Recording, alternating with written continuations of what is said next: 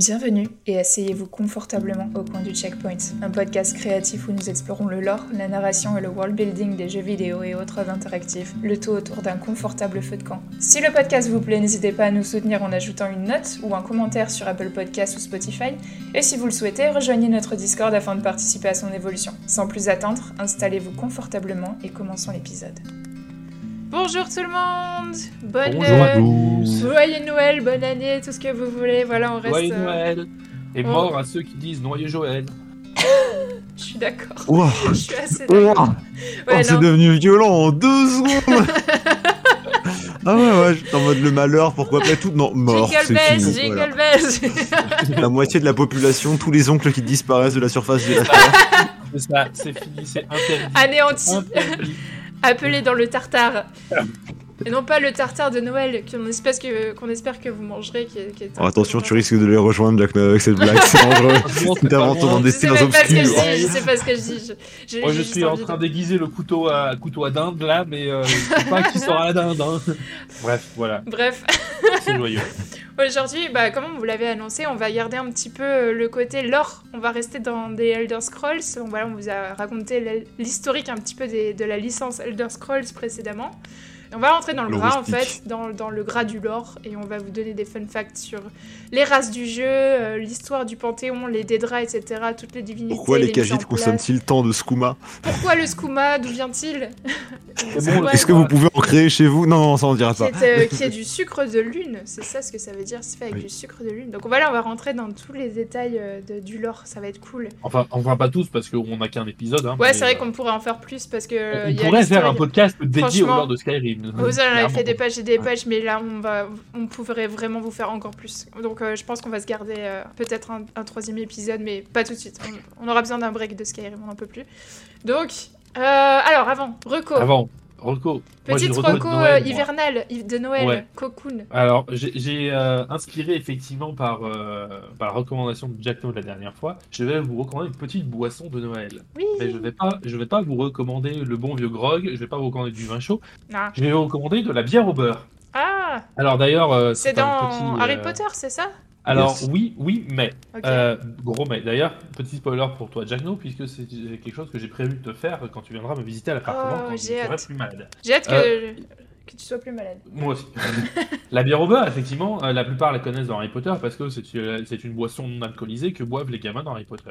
Ouais. J.K. Rowling a inventé ça parce que la bière au beurre, ça existe vraiment. Et c'est une, re- c'est une recette, en fait, qui date de 1588, de l'époque de Henri VIII. Donc Oh, c'est c'est une recette française à la base? Non, Non, Henri Henri VIII, c'était c'est anglais. c'est Ah, c'est anglais, pardon, oui, Et oui. c'est- Henri VIII, c'est celui qui a collectionné les, les madames et qui, Ah, c'est celui qui avait une raison oui, pour les c'est tuer. celui qui Ouais. C'est. D'accord, et puis euh, Henri VIII, comment dire, euh, il était imposant le bonhomme. Il aimait la bouffe. Il aimait Il la bière au rond. beurre. Et C'est ça. Et donc, ce qui va, ce qui va un peu expliquer le contenu de cette recette. Euh, alors, pour, pour vous le dire, ce qu'il faut à peu près, il faut à peu près un litre et demi de, de bière. Le- logique jusque-là. Ça fait Donc- beaucoup de bière, ça fait. euh, Alors, c'est à partager, hein. Ouais. Non, c'est un litre et demi de bière et à la fin on aura 200, Ça li- fait 200 plus millilitres que- de bière au Ça fait plus qu'une bouteille de vin, ouais. Ben, ça fait deux bouteilles de vin, trois pintes, trois pintes de bière. Ouais. Mais c'est c'est à partager, ça va par personne, c'est pas par personne encore heureux. Ouais. Par shot. Ensuite, il vous faut à peu près euh, 5 cm de gingembre frais. J'aime. Il vous faudra de la noix de muscade euh, râpée, fraîche. Il vous faudra aussi des, euh, des clous de girofle. Hmm. Il va vous falloir. euh, donc, vous allez mettre tout ça dans une casserole. Alors, va vous falloir, allez- se, va falloir se dépêcher pour la faire la bière au beurre parce que le girofle, c'est bientôt fini. hein. Peut-être, je sais pas. Et- Guéri Et- et le beurre. Guéri vite Euh, vous mettez tout ça dans une casserole, vous faites chauffer ça doucement. Vous y rajoutez à peu près 220 grammes de sucre. Mhm. Vous y rajoutez 5 jaunes d'œufs et 100 grammes de beurre. Ah bah oui. Ouais, Au moins. fais, tu nous fais une tourte Et vous, et vous faites, euh, et vous mélangez ça jusqu'à ce que le beurre soit bien fondu. Vous mélangez bien pour que les épices soient bien mélangées. Et quand c'est prêt, vous versez ça dans une bonne chope. Vous recouvrez d'un petit peu de noix de muscade euh, moulue. Et c'est prêt à déguster. C'est Mmh. hyper frothy, c'est euh, Ouais. Euh, c'est le- hyper mousseux, c'est Avec le- c'est la bière épicée. C'est un peu comme c'est un peu comme la version de bière du vin chaud, mais il y a de la- il y a du beurre, donc le beurre c'est bon. Il y a du sucre, donc le sucre c'est bon. Ouais. C'est un bon truc bien fat médiéval. C'est une recette de 1588. C'est bière au beurre de Henri VIII. Ok, c'est chouette, merci. J'ai hâte, de- j'ai hâte de la goûter du coup. Moi, je vais faire une petite reco euh, pour nos amis LGBT. Euh, alors, c'est un film de Noël pour nous, les lesbiennes. Ça s'appelle. Bon, ça réutilise vraiment tous les clichés euh, des films de, de Noël que vous connaissez avec de la comédie, du drama, euh, de la romance. But gay. Voilà, bien, bien cliché, but gay. Et ça s'appelle Happiest Season. C'est sorti en 2020. Je sais pas si vous connaissez. Bah, Peut-être Pas que du c'est tout. plus connu juste pour nous. en tout cas, c'est très cocooning en période de fête. Et euh, voilà, c'est un film de 2020, mais euh, peut-être qu'il y en a qui connaissaient pas, donc je, je, je reco quand même. Le casting est fou. On a euh, Cléa Duval en réalisatrice et scénariste, donc boum. Euh, Kristen Stewart, boum, en rôle principal. Alison Brie, boum. Aubrey Plaza, boum. Donc, bref, clairement, Ah oui, c'est- effectivement. oui. Ouais, vraiment, c'est casting de fou. Et, euh, et, ok, on n'est pas sur le film le plus euh, divers euh, de la planète. Hein. C'est des actrices blanches Ah, ah, hollywoodiennes. Rappelle-moi le, le nom, s'il te plaît. Et c'est c'est- tu sais ce que j'aime trop, c'est que je, je ne connais absolument aucune des actrices. Oh si, là là. si, si, si. Non, si, tu connais. Non mais je les connais sûrement de visage, mais je connais pas Ouais. les noms. Et du coup t'es là en mode Euh, boum, ça et boum, et moi je te mode tu as ouais, vu, euh, tu as vu euh, le truc avec le loup-garou et les vampires, là, comment ça s'appelle Twilight? Ah Twilight. Ok, tu te Ouais, rappelles J'ai euh, vu des Stewart? trailers, tu vois de loin. Ouais. C'est c'est la ma- main actrice, c'est ça? Oui, Ok ok. ok. Je sais vraiment te donner la bonne. Aubrey Hour. Plaza euh, dans, dans White, euh, White Lotus, euh, dans euh, Ouais, The Office. Ah oui oui, Euh, ok, The Office, ça oui. pardon, euh, Parks, and- Parks Ah. and Recreation. euh, Ah, bah, Alison. Brie, euh, Alison Brie euh, dans euh, Co- Community. Glow, Community. Ouais. Community, ouais. En tout cas, voilà, Cléa Duval qui est dans le But I'm a Cheerleader, qui est enfin aussi un autre film de lesbienne. Enfin bref, clairement, c'est pas le cast le plus divers de la planète. Ce que je dis, c'est vraiment des actrices blanches hollywoodiennes. Donc, mais en tout cas, c'est- on est contente qu'il y ait un film de Noël euh, juste avec des lesbiennes pour nous. Donc, c'est c'est écrit par des femmes pour des femmes gays et c'est cool d'avoir ça. Cool. Et le film s'appelle Happiest Season. Mais juste en, en français ça suffit, en français c'est ma Ah, belle ah. famille Noël et moi. Ok, Ouais, en français, notre belle famille, Noël et moi, et en québécois, notre plus belle saison. Voilà, c'est Voilà. ça. Je savais qu'il y avait un nom traduit en connaît. Ah, le titre québécois est mieux que le français. hein. Ouais, il est Enfin, mieux que le, le français. Ouais. Ma belle famille et moi. Ma belle cas- famille qui est Noël et moi. C'est euh, mes recos pour euh, mes lesbian sisters. Euh, Oui, je connais leur tête, je connais leur tête, c'est bon. C'est bon, quand même. Allez. Est-ce que t'en as une pour, euh, pour nous Euh, oui, moi ça fait longtemps qu'on n'a pas recommandé un animé japonais. Enfin vraiment japonais, parce que Scott Pilgrim la dernière fois ça comptait pas, ça, ça, ça vient d'un comics, d'accord? Donc c'est Oui. pas japonais. Euh, et je vais vous parler de euh, Sora Yori mo Toi Basho Hmm. en Faudra langage me anglais. Voilà, ça s'appelle A Place Further Than the Universe. Ok. Et c'est un animé qui respire la joie de vivre et qui, en gros, parle. C'est euh, une bande de lycéennes. Euh, Il y en a une, en fait, sa mère est une exploratrice et qui fait des explorations, no- notamment en Antarctique. Et un jour, le problème, c'est que ces explorations sont dangereuses et elle ne revient pas. Et on ne sait pas si elle est coincée là-bas ou quoi. L'équipe ne veut pas communiquer si elle est coincée à la base ou si elle a été perdue pendant l'expédition. Et euh, du coup, cette jeune lycéenne va se mettre en tête de y aller pour la retrouver. Et elle va entraîner en fait une bande de ses amis. Du coup, elles vont y aller, à... elles vont se retrouver à quatre. Et c'est un groupe de lycéennes qui va essayer du coup de partir euh, explorer l'Antarctique. Mais euh, du coup, on- ils vont présenter un peu le process de comment c'est fait, comment les explorations sont gérées. Euh, et c'est super sympa, ça respire la joie de vivre, c'est très très cool. Et franchement, je conseille parce que c'est ça. Ça respire, c'est ça donne un vent de fraîcheur.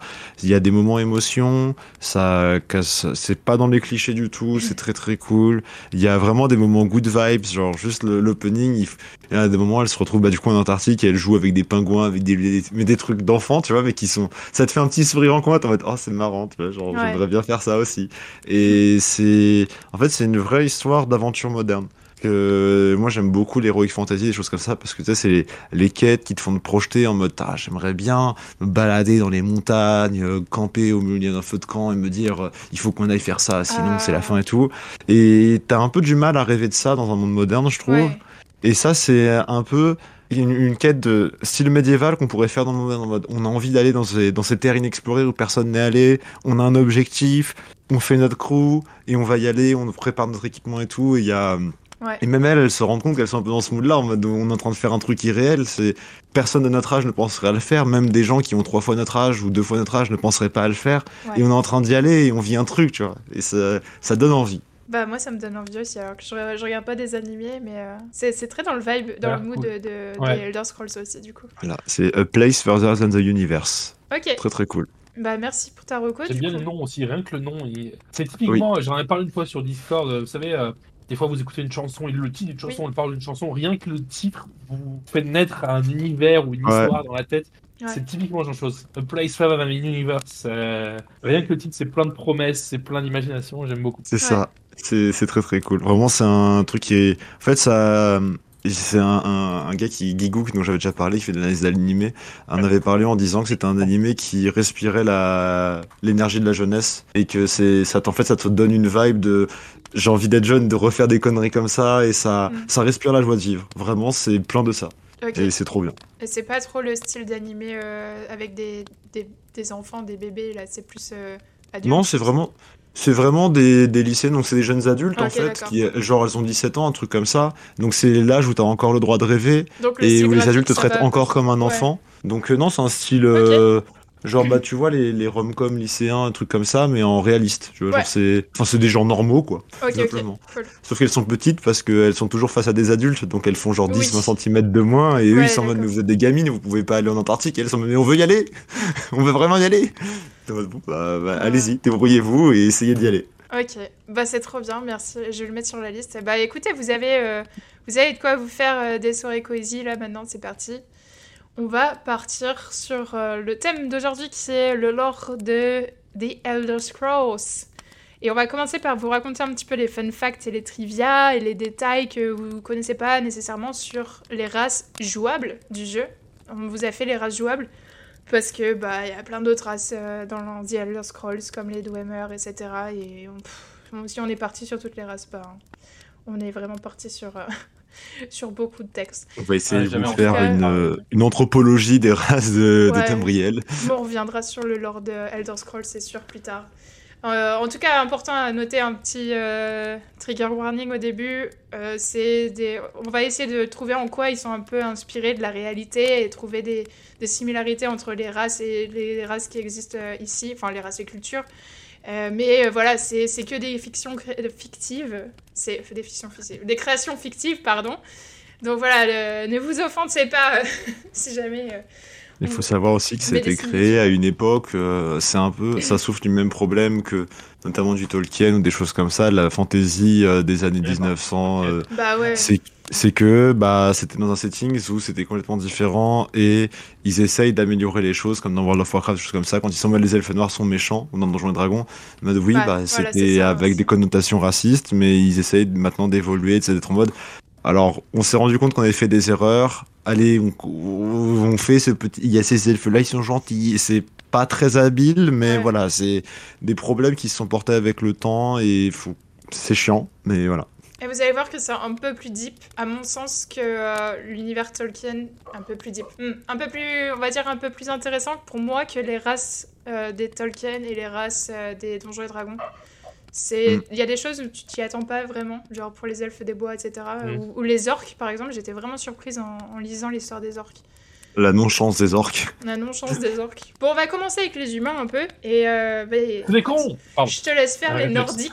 Matt, à toi l'honneur sur les nordiques, parce que c'est ton bébé, je sais. Euh, bah, les, après, les nordiques, bon, il n'y a pas, il y a pas, pas C'est très, les plus loin, faciles, hein. hein, ouais. Les, inspiré des vikings. euh, ah bon Alors, comme je disais dans l'épisode précédent, Ouais. comme je disais dans l'épisode précédent, qui viendrait peut-être même d'un autre continent que Tamriel, d'un continent au nord, et qui en arrivant bah, en bon vieux viking, ils ont dit tiens, c'est marrant, ça a l'air cool, c'est plus sympa que chez nous, on va s'installer là. Ah, il y a des gens, c'est pas grave, on va vous, vous botter le cul, et si ça vous plaît pas, eh ben, euh, allez manger vos racines.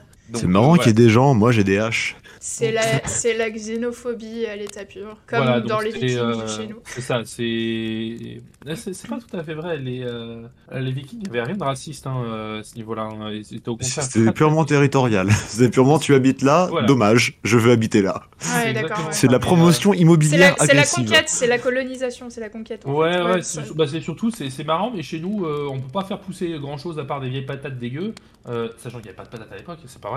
Euh, donc ils galéraient à, à bouffer, ils se, caillaient, ils se caillaient les miches en permanence, ils sont allés se foutre là où c'était un peu plus sympa. Ouais. Euh, L'Angleterre mais euh, ils ont, enfin voilà, les, les Vikings faisaient vraiment du, du commerce avec La toutes les cultures possibles et imaginables de, de l'époque. Ça allait même jusque jusque la route de la soie pour Ouais. certains et jusqu'en Mongolie, donc donc pas du tout. Par Par, contre, les Nordiques dans dans, Dans Skyrim, ouais. dans Skyrim sont effectivement.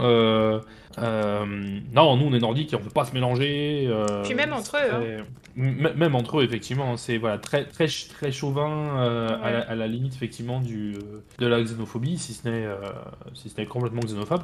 Mm. Belliqueux, euh, alcoolique, un petit peu. Bon, il Oui. fait froid, faut se tenir chaud, mais Voilà. un peu comme tous. Très très branché religion, surtout la religion de Talos, dont on parlera plus tard. euh, et euh, voilà les ancêtres et la mort au combat, etc. Donc euh, en, en gros, il y a un côté viking en plus agressif, en plus en moins marchand. Donc euh, en gros, tous les traits, les, les pires traits qu'on peut imaginer des, des vikings, c'est les nordiques. Voilà. Ouais. On exerce tout le mauvais et on retire le bon, entre guillemets. voilà. c'est- c'est la, la race un peu la plus cliché, euh, je pense, des Elder Scrolls. Ouais. Politiquement, ils sont dirigés par un haut roi à bord de ciel, et euh, ce haut roi, il distribue les terres à différents jarls, donc euh, ouais, C'est un peu donc, les euh, ducs en fait. Et puis Donc simi- similaire effectivement à, la, à ce qu'était Voilà. la, la politique viking à l'époque. hein. en Euh, dessous des jarls, il y a les Tan qui sont affiliés aux jarls du coup, donc c'est peut-être Euh, les ouais, c'est un peu plus de. Et puis euh, chaque jarl et Tan, il possède un Huskarl qui est un petit genre d'écuyer qui les suit partout. Un homme de main. Voilà.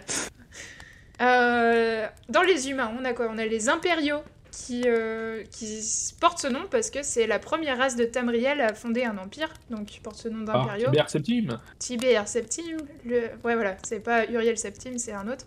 Ouais. C'est euh, probablement la race la plus polyvalente du jeu parce que tu fais un impérial, tu, es un bon combattant, tu es un bon diplomate, tu es un bon commerçant, un bon ad- administrateur, enfin tu, tu- vraiment tu peux faire tout. C'est Et- le couteau suisse qui est bon partout mais suisse. excellent en rien. et euh, viennent origine- originellement de la contrée d'Altmora et s'appelaient à l'époque les Ned. On en reviendra euh, un peu avant sur l'histoire des Ned. Et euh, ils ont été largement influencés par la Rome antique, Byzance, civilisation méditerranéenne. Au niveau de leur outfit, leur, leur tenue vestimentaire, ça se voit, c'est les tenues un petit peu de l'armée de César. Ça, ressemble à ça. C'est bizarre comme mélange, mais il y a ça dans le jeu. Et ils procèdent leur propre panthéon, appelé le culte des huit divins, et on en parlera après de leur panthéon, parce qu'il y a normalement neuf divins, voilà. Donc c'est le panthéon type mythologie d'Oblivion, Akatosh, Dibella, Mara, etc. On en reviendra après. Ensuite, euh, dans les humains, il y a aussi du coup les rouges gardes, qui sont euh, bah, des humains qui ont une peau foncée. C'est inspiré fortement de culture d'Afrique, Moyen-Orient, euh, et également un petit peu de euh, l'Espagne mort aussi. Mm. Euh, et en gros, eux, ce sont des navigateurs euh, épéistes, un peu, un peu pirates, comme vous avez dit. Euh, ceux qui viennent euh, du continent qui était à l'ouest, il me semble. C'est ça, Yokuda? Je crois. Et c'est un continent qui apparemment, c'est le continent perdu, c'est un peu de l'Atlantis mais ouais. en, en Ouais. XXL. Il a été submergé. Du coup, vu qu'ils viennent de Yokuda, ils parlent le Yoku. Voilà, c'est euh, logique au final. Tout commence par Yoku dans leur euh, déterminant. Voilà. C'est euh, du coup des gens qui détestent l'hypocrisie, sont en mode l'honnêteté euh, prime sur tout. Si t'es Ouais. pas honnête, ça ne sert à rien de vivre, plus globalement. Ce qui, ça, ça me fait un peu penser à la perception qu'on a un peu des Japonais. Tu vois, Ouais. Genre, avec l'archipel Mmh, et tout, je suis en mode c'est un peu mixé, je sais pas. La Euh, noblesse. ils ont. Ouais, tu vois, genre euh, noblesse d'esprit en mode euh, si, si t'es pas digne, euh, ça sert à rien. Ouais. Tant pis, dommage. Euh, c'est- ils ont aussi un héritage qui a été influencé euh, culturellement par l'Égypte ancienne, euh, notamment avec la momification, par exemple, Ouais. qui est euh, un rite funéraire qui est pas si répandu que ça quand même. Ils ont Euh. un, un rite funéraire super intéressant, euh, les Rouges Gardes. Oui, mais euh, moi j'ai toujours, trop- enfin, je- la momification, ça m'a toujours un peu perturbé. Je, enfin, le Bah, procédé de ça- momification, tu vois, Ouais, c'est, C'est fou. il y a une bah, fascination macabre, mais Je vois ce que tu veux Il dire. disait Ouais, que les- les, les Rouges Gardes, en fait, ils prennent plus soin de l'endroit où ils placent les morts, de leur tombe, etc., et de là où ils sont enterrés, que de leur propre maison, apparemment. C'est euh, ce qu'ils Ouais. disent euh, sur la Rouge Garde. Moi, je serais un très mauvais rouge garde. je, je déménagerai très vite. Euh, et en gros, du coup, les, bah, vu qu'ils sont autant intéressés entre guillemets à leur rite funéraire, ils ont forcément une, euh, tout un, une- tout un précepte d'après-mort qui est plus développé, où euh, dans la religion rouge garde, on guide les défunts loin des rives lointaines vers le royaume de Tuwaka. Euh, et c'est notamment pour ça qu'on entend souvent les rouges gardes parler de Tuwaka, euh, avec euh, par exemple Tuwaka te bénisse ou Tuwaka escorte ton âme, euh, des choses comme ça. C'est un peu leur Dieu te garde. Ouais. Voilà, nous, en français, des fois, il y a des gens qui disaient Dieu te garde, des choses comme ça, Dieu veille sur toi. Bah. C'est l'équivalent avec Tuwaka. C'est pour ça quand tu te balades dans The Elder Scrolls, c'est que t'entends un random rouge garde passer à côté de toi, et par exemple il a vu un mort, et bah il va dire euh, un truc sur Waka, en fait ça veut dire qu'il veut guider ton âme vers le paradis. Voilà. C'est gentil en général. C'est c'est- c'est- c'est sympa, c'est c'est Ouais. bienveillant. Et en plus de ça, bah, un peu euh, dans, toujours dans la philosophie des, de ce sont des, des, pirates, des choses comme ça. Ils sont exceptionnellement doués avec euh, les épées. Ils ont souvent plus des sabres d'ailleurs, je crois, parce qu'elles sont incurvées. Euh, ils ont des très bonnes capacités de survie dans le désert. Et par contre, la magie, ils n'aiment pas ça. Ouais. C'est- Et ils aiment pas les gens qui la pratiquent non plus. Voilà, c'est si tu fais de la magie et qu'en plus tu mens, alors là c'est fini. Là ils te détestent. Là c'est tu es sur leur liste, ils vont te traquer, te chercher, te trouver et te tuer. Comme Liam Neeson Tekken. C'est exactement la même chose. J'ai fait une liste traquer, trouver, tuer. Forcément moi ça m'a trigger Tekken. Mais c'est Ensuite, il nous on reste a. une race d'humains il me semble. Euh, bah, il nous reste les Bretons, euh, qui est une. euh, Alors. Vas-y. Les Bretons. Les Bretons, pas les Bretons. Oui c'est pas des. Bretons. Oui ils sont ils sont vrai que les. Bretons. En fait, j'ai marqué Breton parce que moi, je tape pas breton, les, euh, je tape pas les accents sur mon. Je sais, j'ai le même problème, c'est pour ça, Et c'est du pas coup, les j'ai marqué breton, mais en effet, c'est les bretons, pardon, qui sont les mêmes descendants que les impériaux, parce qu'en fait, c'était les Ned, donc c'est les anciens, la- l'ancienne civilisation humaine, euh, très inspirés du coup, comme les Bretons, du coup, de la culture celtique. Et C'est euh, en fait, contrairement aux, aux impériaux, ils sont un petit peu moins hauts dans la classe sociale. C'est c'est pas des bouseux, mais euh, c'est pas, c'est pas des nobles non plus. Donc c'est- ils sont un peu entre les deux, les Bretons. Et en fait, euh, ils ont un peu de mélange c'est- d'ascendance c'est les elfique. bourgeois. Ouais, ils ont un peu de mélange d'ascendance elfique dans leur sang, et du coup, ça leur donne la capacité d'utiliser la magie et d'avoir une plus longue longévité euh, que les humains normaux. Donc plutôt Ce sont donc les meilleurs amis des rouges gardes. Moi j'aime bien les Bretons. Oui, note. Et euh, les Bretons, c'est les, les gentils, ils sont vraiment euh, connus pour défendre la veuve et l'orphelin, très chevaleresque euh, dans l'âme. Bre- Breton, ça, ça rappelle aussi euh, voilà, un peu. Et puis ils ont une Il y a le esthétique. côté arthurien aussi. Ouais, il y a le côté Mm. arthurien clairement parce qu'avec leur esthétique anglaise, euh, époque de, re- de la Renaissance, euh, c'est c'est très bizarre leur esthétique, mais moi j'aime bien. Euh, et contrairement, leur rite funéraire, contrairement à enterrer leurs morts, euh, les Bretons préfèrent la crémation. Donc ils vont ensuite placer les cendres des défunts dans des urnes et placer ces urnes dans des souterrains. Donc c'est Ouais, pas, ça revient pas, hein. on vient, ça revient pas en mort vivant euh, dans Oblivion euh, qui te fait peur, Ah, euh, qui te fait courir euh, les jambes à ton cou. Franchement, dans un monde où il y a des zombies, c'est quand même beaucoup plus opti. hein. Merci les Bretons. Dire, franch- franchement, franchement, si les Nordiques faisaient la même chose, Skyrim se finirait quatre fois plus vite. Ah Oui, Et- t'imagines Moi, je, suis désolé, dans un monde où il peut y avoir des drogues et des choses comme ça, je, je, je brûle mes morts. Enfin, je. Ouais. Bon, arrêtez. Regardez, Michel, il est mort. Bon, si on le laisse faire dans On- 2-3 on jours, vous peut-être qu'il vers nous attaquer. l'épisode de God of War sur les drogueurs, est- où on en Ou, parle de ou alors, ou alors la la- on l'a fait un peu à l'anglaise, mais par respect pour Dieu, on les enterre, mais on met une cage autour. Eh, ça devient une bête de foire après. Il y, a, il y a quelques tombes en fait en Angleterre, euh, dans les tu sais, dans les vieux cimetières derrière les vieilles églises dans les patelins, où Ouais. en fait euh, tu vois t'as as la pierre tombale, t'as une grille autour de la. Si jamais Bernard se réveille, Bernard ne sortira pas d'ici. Dans la vraie Ouais vie. Dans la vraie ouais, vie ouais, dans la Ah vraie bon vie, c'est pas une blague. Ouais, j'en ai vu euh, en Écosse, c'est pas Tu une sais blague. quoi J'ai j'ai- j'ai eu, j'ai vu qu'à l'époque où il y avait la tuberculose, ils enterraient par foison les gens dans des cimetières parce qu'il y avait beaucoup de morts, mais il y a des gens qui, qui juste ils passed out, ils, ils, Oui, ils tombaient mais dans c'est de les là pommes à que, cause de la c'est de là que viennent les croque-morts. Ah, donc c'est là. Mais en fait, ce qu'ils disaient, en fait, c'est qu'ils enterraient les gens, mais ils laissaient une petite pipe pour respirer Oui. parce qu'ils n'étaient pas sûrs si les gens étaient vraiment en vie. euh, Des, pas fois, il ils laissait des. En fait, le croque-mort à la base, c'est censé, bah, il était censé littéralement mordre les gens pour qu'ils se réveillent de douleur si ça marchait pas. Et en plus de ça, il laissait des fois des cloches et des Il tuyaux pour qu'ils respirent pince, ou hein, qu'ils il puissent revenir. ouais. Oui, mais et ça coûte cher une pince, alors qu'un bon dentier, une bonne dentition, c'est de base, tu vois. Tu voulais dire un Alors, il me truc semble que c'est. Ouais, C'était le gros euh, orteil, parce que j'ai fait une petite, euh, petite recherche en parallèle, et donc effectivement, cette cage, elle a, elle a un nom, ça s'appelle en anglais Mort Safe. Um, M-O-R-T, safe. E, Mort Safe. Et alors, ça a, été, ça a été inventé au, vers le euh, début du XVIIIe siècle, euh, mais c'était pas pour empêcher les morts de se relever, c'était pour l'inverse, c'était pour empêcher que les gens Ouais. aillent piquer les cadavres. Bah oui, ouais. Voilà. D'accord. Pour la petite, euh, pour la petite. Ouais. Euh, je sais qu'il y a un Avec moment où ils arrêtaient dépouilles, pas euh. d'éterrer les cadavres et de les vendre tous, l'enfer. Enfin bref, voilà. C'était les Bretons, euh, très bons magiciens. Et d'ailleurs, en fait, la magie est véné- vénérée et c'est toujours en abondance dans leurs cours, euh, dans l'éducation des enfants, euh, très respecté. Euh, donc voilà, on, on est, on vit, on meurt avec la magie. Les elfes Ouh Ouh. Bien parler des elfes noirs parce qu'on les aime pas? Bon, Sauf bah, Sky qui aime tous les trucs qu'on aime pas et qui, qui aime pas tous les trucs qu'on aime.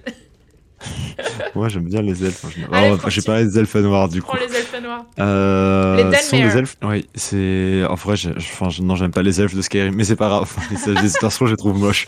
Mais euh, Oui. du coup, c'est des elfes qui ont la peau sombre, qui ont des yeux rouges, et eux, ils viennent de Morrowind. Euh, ils sont extrêmement religieux et extrêmement relous, euh, dans le sens où leur société est très rigide, et c'est compliqué de t'intégrer ou même de grimper leurs échelons sociaux. T'es un peu né de nez. En fait, ce que t'as de naissance, tu es comme ça et c'est tant pis. Tu vois, tu fallait naître ailleurs si tu voulais être autre chose. Ouais. Euh, et euh, puis évidemment, vu que ce sont des elfes noirs qui sont censés être méchants, euh, ils sont xénophobes, ils détestent les autres races, ils font du commerce d'esclaves, surtout des races entre guillemets inférieures comme les Arconiens et les Kagites parce que parce qu'ils sont bizarres. Hein. Regardez-les, ils, ils ont Ouais. des écailles, ils ont des poils. Venez, on les met dans des cages et on les fait jouer. Euh, c'est pas mes mots, hein, c'est les mots des, des elfes noirs, hein, je précise. Euh, ils font également euh, toujours hein, dans, dans, dans, dans les amourettes euh, des kidnappings et des génocides. Euh. Comme ça, on a vraiment une belle couleur. euh, non, c'est pas le bon mot. Euh, une belle peinture de de, de l'espèce. Oh hein, c'est vraiment, on est, God. on est très heureux.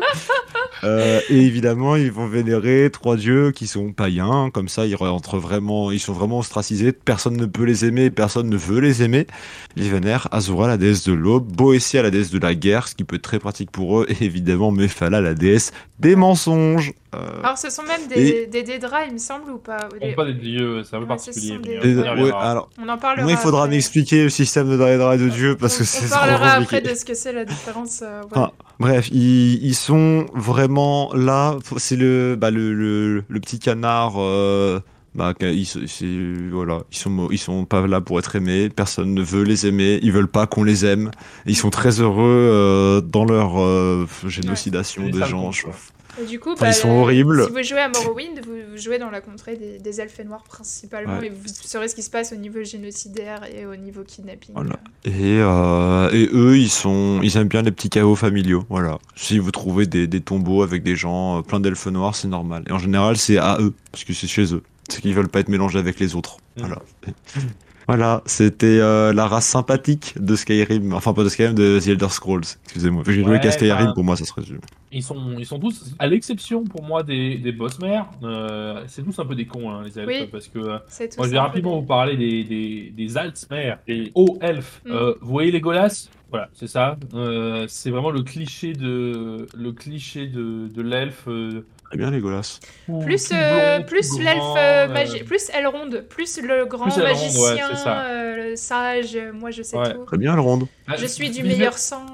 Visuellement parlant, c'est ça en fait. C'est c'est Ouais. les- vraiment c'est euh, c'est l'elfe selon Tolkien, euh, avec son côté très majestueux. Mais résultat, ils sont hyper snobs, hyper prétentieux. Euh, ils sont, ils ont une société qui a un petit peu inspiré euh, de la société japonaise dans leur approche du respect et, et des relations entre entre chaque, des relations surtout de comment on appelle ça, de Sur, sur leur hérita- leurs ancêtres? non, alors oui aussi, mais les relations de hiérarchiques, Ah le oui, respect de la hiérarchie, etc.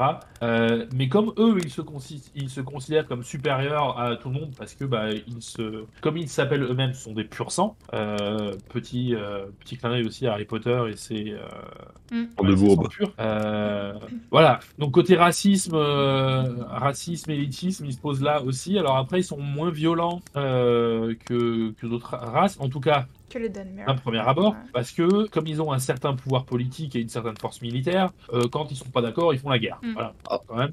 Euh, Au moins, c'est plus propre que le kidnapping euh, à 2h du matin, tu vois. C'est ça. Ils sont axés, euh, ils sont axés sur sur l'art, la culture, la connaissance. Ils vivent très longtemps, très chouette. Mais et c'est notamment l'un des side plots dans, dans Skyrim. euh, ils n'hésitent pas aussi à, à envahir le voisin s'ils sont pas d'accord avec la façon dont le Ouais. dont le voisin gère leur leur religion. Hein. C'est ça. À la base, Si je suis ils- pas d'accord avec le viennent, voisin euh, et ils qu'il y a viennent plus d'un ar- À la base, ils viennent d'un archipel euh, qui s'appelle l'archipel du couchant. Et euh, ils sont arrivés, ils ont débarqué euh, dans Cyrodiil et ils ont dit c'est moi le boss et ils ont commencé à mettre tout le monde euh, en esclavage quoi. Près ça. Donc, ça, ça Voilà, voilà. un petit film.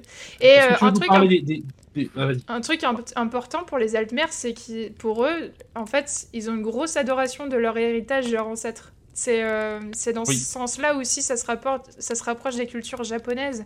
C'est que euh, même les gamins, en fait, quand ils sont petits, ils leur donnent des petites statuettes à l'effigie de leurs ancêtres, etc. Ils leur apprennent les valeurs de euh, un jour tu les rejoindras. En fait, le plan sur lequel ils sont en ce moment à Nirn, le plan mortel, c'est le plan de loser pour eux. Tu vois, c'est un passage de transition, mais vraiment la vraie vie commence le moment où ils meurent. Ils rejoignent euh, les ancêtres. Mais- euh, Et t'imagines l'enfer, t'es là en mode va jouer avec grand-père. Ah bon, Ouais. il est où? Bah ta figurine de grand-père. Oh. We have grandpère at home. Ouais, mais moi je veux pas jouer avec. Enfin, regarde le. Ah Ouais. Et t'as les petits euh, nordiques à côté avec l'arrache en mode. ouais. Ils m'ont C'est coupé des c'est trucs. très, c'est très Regarde ce que je lui fais à ton grand-père. Papy. Ami, il a Euh, démonté grand-père. Alors enfin Le les, ou- les, les boss mères, les boss en, en germain, Oui, en germanique, ça veut dire les bois, donc facile de se rappeler. Boss mères, les elfes des bois. Les mères, je trouve que Bosmer, de- ça fait bosquet. Bah ça ressemble à bosquet le mot. Ça, ça doit être le- un mot, un mot euh, allemand. Euh, ça vient de la région de Valboisé. Et euh, c'est une des premières euh, sociétés à vivre justement sur les cont- le continent de bord de ciel qu'on connaît. Il s'inspire clairement des cultures amérindiennes, nord-ouest pacifique. Jack est en train de voler sur la caméra en mode Superman. Donc, culture amérindienne. Typiquement, si vous jouez un elfe des bois, vous êtes une anomalie parce que ils sont pas censés s'expatrier. Ils sont, ils sont censés rester à Valboisé toute leur vie. C'est pas des gens Bienvenue à toi, euh, anomalie. vivent- Voilà, c'est ça. Vous êtes une anomalie. Ils mais cool, euh, je sais pas ce que ça fait parce que j'ai jamais joué à un boss mère, mais je pense qu'il doit y avoir des dialogues spéciaux euh, si tu joues à un boss mère. Les gens doivent être en mode, mais qu'est-ce que tu fous là? What are you doing? Mais euh, comme c'est la race, euh, bah, euh, c'est la race d'archer. hein. Si vous jouez un archer, Oui, oui. c'est euh, c'est les boss mères. Et que dans Skyrim, ce qui marche le mieux, ce sont les archers sneaky. Ouais. Euh, puisque c'est euh, d'un point de vue objectif la race la plus effi- enfin, la- le style de combat le plus efficace pour tout raser. Tu one shot Euh, à chaque fois, je crois. Tu t'arrives, Bah, en fait, pouf, ouais, c'est ça, tu, tu planques et tu mets une flèche dans la tête, et si tu l'as pas one shot, il, il- il a une flèche dans la tête et il fait Hmm, ça doit être le vent. Bref. Euh, mais donc, comme, effectivement, il y a beaucoup de mèmes sur internet sur le fait qu'on finit tous par jouer des, euh, des archers sneaky sur Skyrim, et que les elfes des bois sont les meilleurs archers, qu'est-ce que c'est la meilleure race pour tout défoncer en Skyrim Ce sont les elfes des bois. Voilà, qu'on Ok. rien à foutre ici, mais ça reste les meilleurs. Encore des expatriés euh, anomalies. Mais en tout cas, je pensais que les boss mères étaient vraiment euh, ennuyeuses comme race au début, genre vraiment les squirrels dans The Witcher, tu vois, les trucs typiques clichés. Ouais. Mais en fait, pas du tout, ils ont une histoire super intéressante. Et pour euh, faire rapidement, ils ont dû faire un pacte il y a longtemps avec un dieu, de, le dieu de la nature qui est ivre, Ifre, qui euh, n'est pas un Ah, dieu du. pas pareil. C'est pas, il est pas ivre. Euh, S'il est pas peut-être qu'il bourré. peut-être qu'il boit du skouma, je sais pas. Mais euh, ce dieu de la nature, en fait, il a fait un pacte qui s'appelle le pacte vert. Et en échange, il leur offre la protection et euh, des habitations en chaîne. Et il leur promet que les boss mères auraient la vie après la mort et resteraient à ses côtés, un petit peu dans l'équivalent du paradis des boss mères, s'ils font, ils respectent ce pacte toute leur vie. Et Le si le pacte temps vert, ça pas- ressemble à un truc euh, de la COP 24 ou COP 23, tu vois. oui, ça, viendra un jour en Europe. Et euh, voilà, si ils l'ont pas transgressé, eh ben, ils pourront voilà avoir l'immortalité. Et s'ils le transgressent, ils auront euh, l'intemporel, euh, enfin ils, ils errent dans l'intemporalité, dans une forme de vie à moitié fantôme ou à moitié où tu perds tes souvenirs. Tu sais, tu es, tu es perdu dans les terres, quoi. Alors ce pacte, il dit que, bah alors en fait, initialement. Les boss mères, c'était des changelings, des changelings. Euh, c'est des créatures qui sont capables de se métamorphoser, c'est des métamorphes. Euh, voilà. Mais après le pacte, Bien. Ifre, et non pas Ivre, leur a dit interdiction de vous changer, interdiction de vous transformer, euh, interdiction de toucher à la nature, de couper du bois par exemple. Voilà, si vous mangez quelque chose, ça doit être tombé, tu sais comment s'appelle le régime. Le régime. euh, Oula, végétarien euh, plus plus plus. non, quoi. ouais, non, il y, a il y a un nom euh, en fait où tu manges que des, des fruits qui sont tombés de l'arbre où t'as pas le droit de les cueillir. Enfin, c'est vraiment à ce point-là, Oui, oui. quoi. Donc, C'est en mode respect total de la nature, tu consommes que ce qui est plus ouais. utile. euh, Et Ah. quand tu manges les trucs, tu dois replanter les graines parce que sinon tu romps le cycle. Ouais, C'est vraiment, bah, tu manges ce qui n'est plus ouais, utile. Il y a vraiment des gens qui font un régime comme ça, je me rappelle plus du nom. Euh, mais voilà, c'est si vraiment tu, tu, voilà, tu, re- tu dois replanter et puis euh, complètement interdit de changer de forme et du coup, Ce qu'ils disaient dans le pacte, ce qui est horrible, c'est que si l'un de leurs confrères meurt, ils doivent le manger afin qu'il ne devienne pas un cadavre desséché euh, qui pourrit et qui va dans la terre. Parce Youm, que youm. pour Ah, Ifre, le, le voilà, ce sont donc des cannibales aussi. Oui, mais c'est à cause de Dieu, c'est à cause d'un dieu, donc c'est ok. Donc euh, voilà, à vous de voir si vous jouez à Skyrim et jouez à un personnage qui respecte le pacte vert ou si vous ne le respectez pas et coupez des herbes pour construire votre maison. Parce que eh ben, sachez que votre personnage après sa mort sera puni à errer. Mais après, si tu payes quelqu'un pour couper le bois à ta place, est-ce que c'est transitif la punition? Enfin, je. Selon les bouddhistes, oui.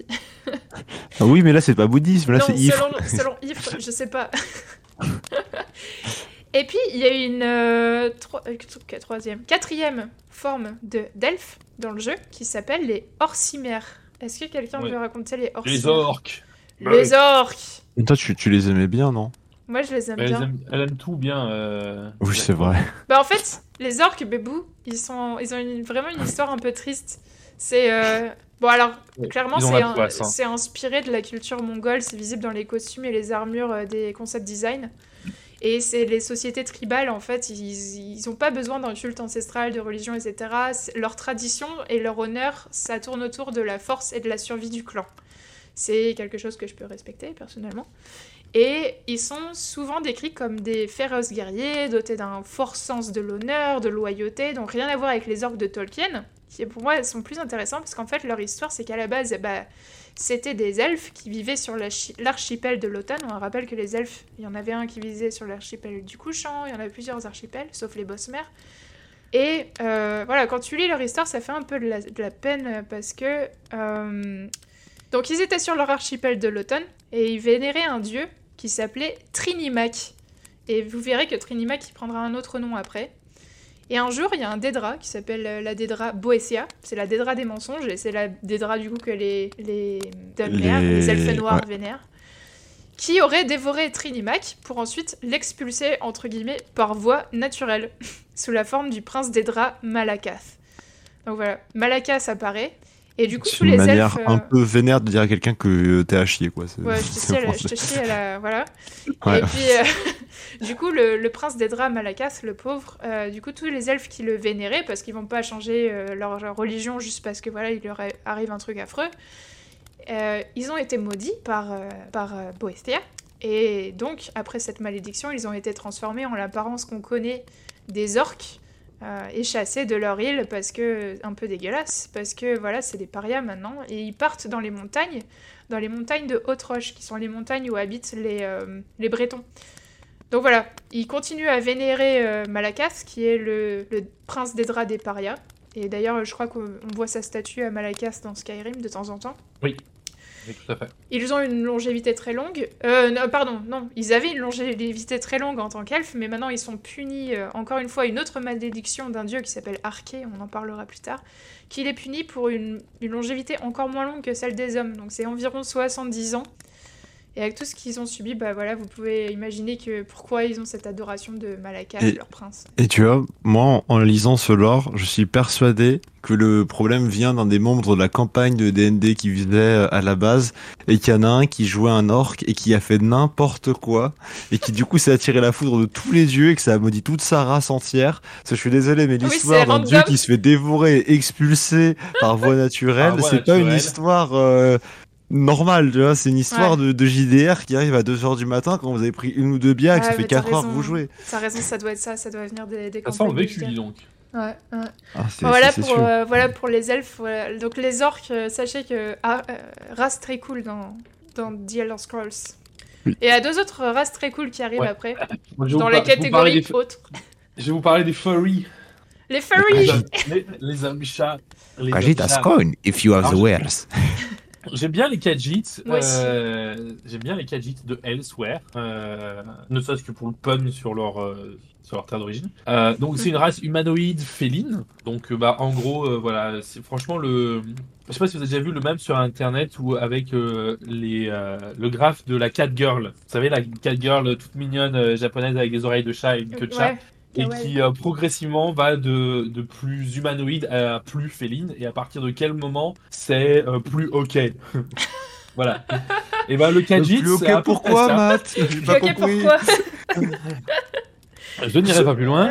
Donc le c'est- le c'est un petit peu là-dedans sur la version extrême, puisque effectivement, ce sont des, des gros chats euh, Mm. à taille humaine qui se baladent sur deux pattes. Euh, et euh, leur culture est inspirée principalement des euh, Moyen-Orient, euh, vo- voire un, un- peut-être même hindou, euh, avec une culture très euh, nomade euh, de ce côté-là, mais aussi très communautaire, Mm. euh, avec des caravanes, euh, notamment, euh, donc presque bédouins de ce côté-là, donc ce sont des marchands principalement. Et ils ont en général leur, leur nom est une facette de leur personnalité, avec bon, un- tout un lexique et, un, et un, pas un alphabet, pardon, un- une langue qui leur est propre, hein, donc c'est pas forcément, Mm. ça parle pas, pas forcément. bah, Ouais, c'est pas genre, des- tiens, tiens, lui, c'est un Kajit, il s'appelle ennuyeux. Bon, c'est ça, ils non, ont des genres de suffixes entre les mots euh, qui servent de, trait, euh, de, de points guillemets, quoi, à chaque fois. Mais euh, voilà, donc il y a énormément en fait de subtilité dans, le, dans la culture Kajit. Il y en a qui marchent à quatre pattes, d'autres à deux pattes, c'est tout un Ouais. bazar. Euh, ils sont connus pour leur caravane commerciale et pour leur, et pour leur mode de discours. Donc euh, ce sont en général des races qui sont sympas à jouer si vous voulez jouer des marchands, etc. Et moi, c'est assassins. ça que. Assassin menu Kajit avec les griffes. Ouais, c'est euh, Voilà. ça. Ou ouais. assassin, effectivement. Et moi, j'avais fait mon tout premier perso sur Skyrim, j'avais monté jusqu'au niveau 50. J'avais fait le, le Khajiit le plus gros possible, euh, avec une épée à deux mains, et j'avais fait un Khajiit barbare, et c'était très drôle. Ah, le gros chat. Un truc cool Euh, avec les, les Khajiits, c'est le système de lune, les alignements de lune. Ouais, Je sais pas si t'as vu. Euh, pas tout à fait, mais euh, Quoi, ils, ont effectivement une, ils ont effectivement une, une spiritualité un peu différente des autres, euh, puisqu'ils vénèrent à peu près un peu Tout tout, tout le monde, euh, dont cool. les, effectivement tous les, tous les Dédras aussi au passage. Euh, ils se baladent toujours avec eux sur une... euh, Ça c'est les petites rivières que Jacques nous avait rajoutées, je trouve ça très drôle. Ils ont toujours euh, euh, euh, avec eux euh, un petit euh, ustensile pour s'aiguiser les griffes. Ouais. Euh, c'est un peu comme si vous vous, vous baladiez en permanence avec, euh, avec un coupe-ongle, mais Une, dans le ouais, sens. une lame, une, euh, Euh, une lime. Lime. et, euh, et aussi, bah, euh, parce que ce sont des chats, euh, quand ils font caca, et bah, hop, ils mettent un peu de sable derrière. Voilà. Ils saupoudrent en mode voilà. euh, Salt Bay.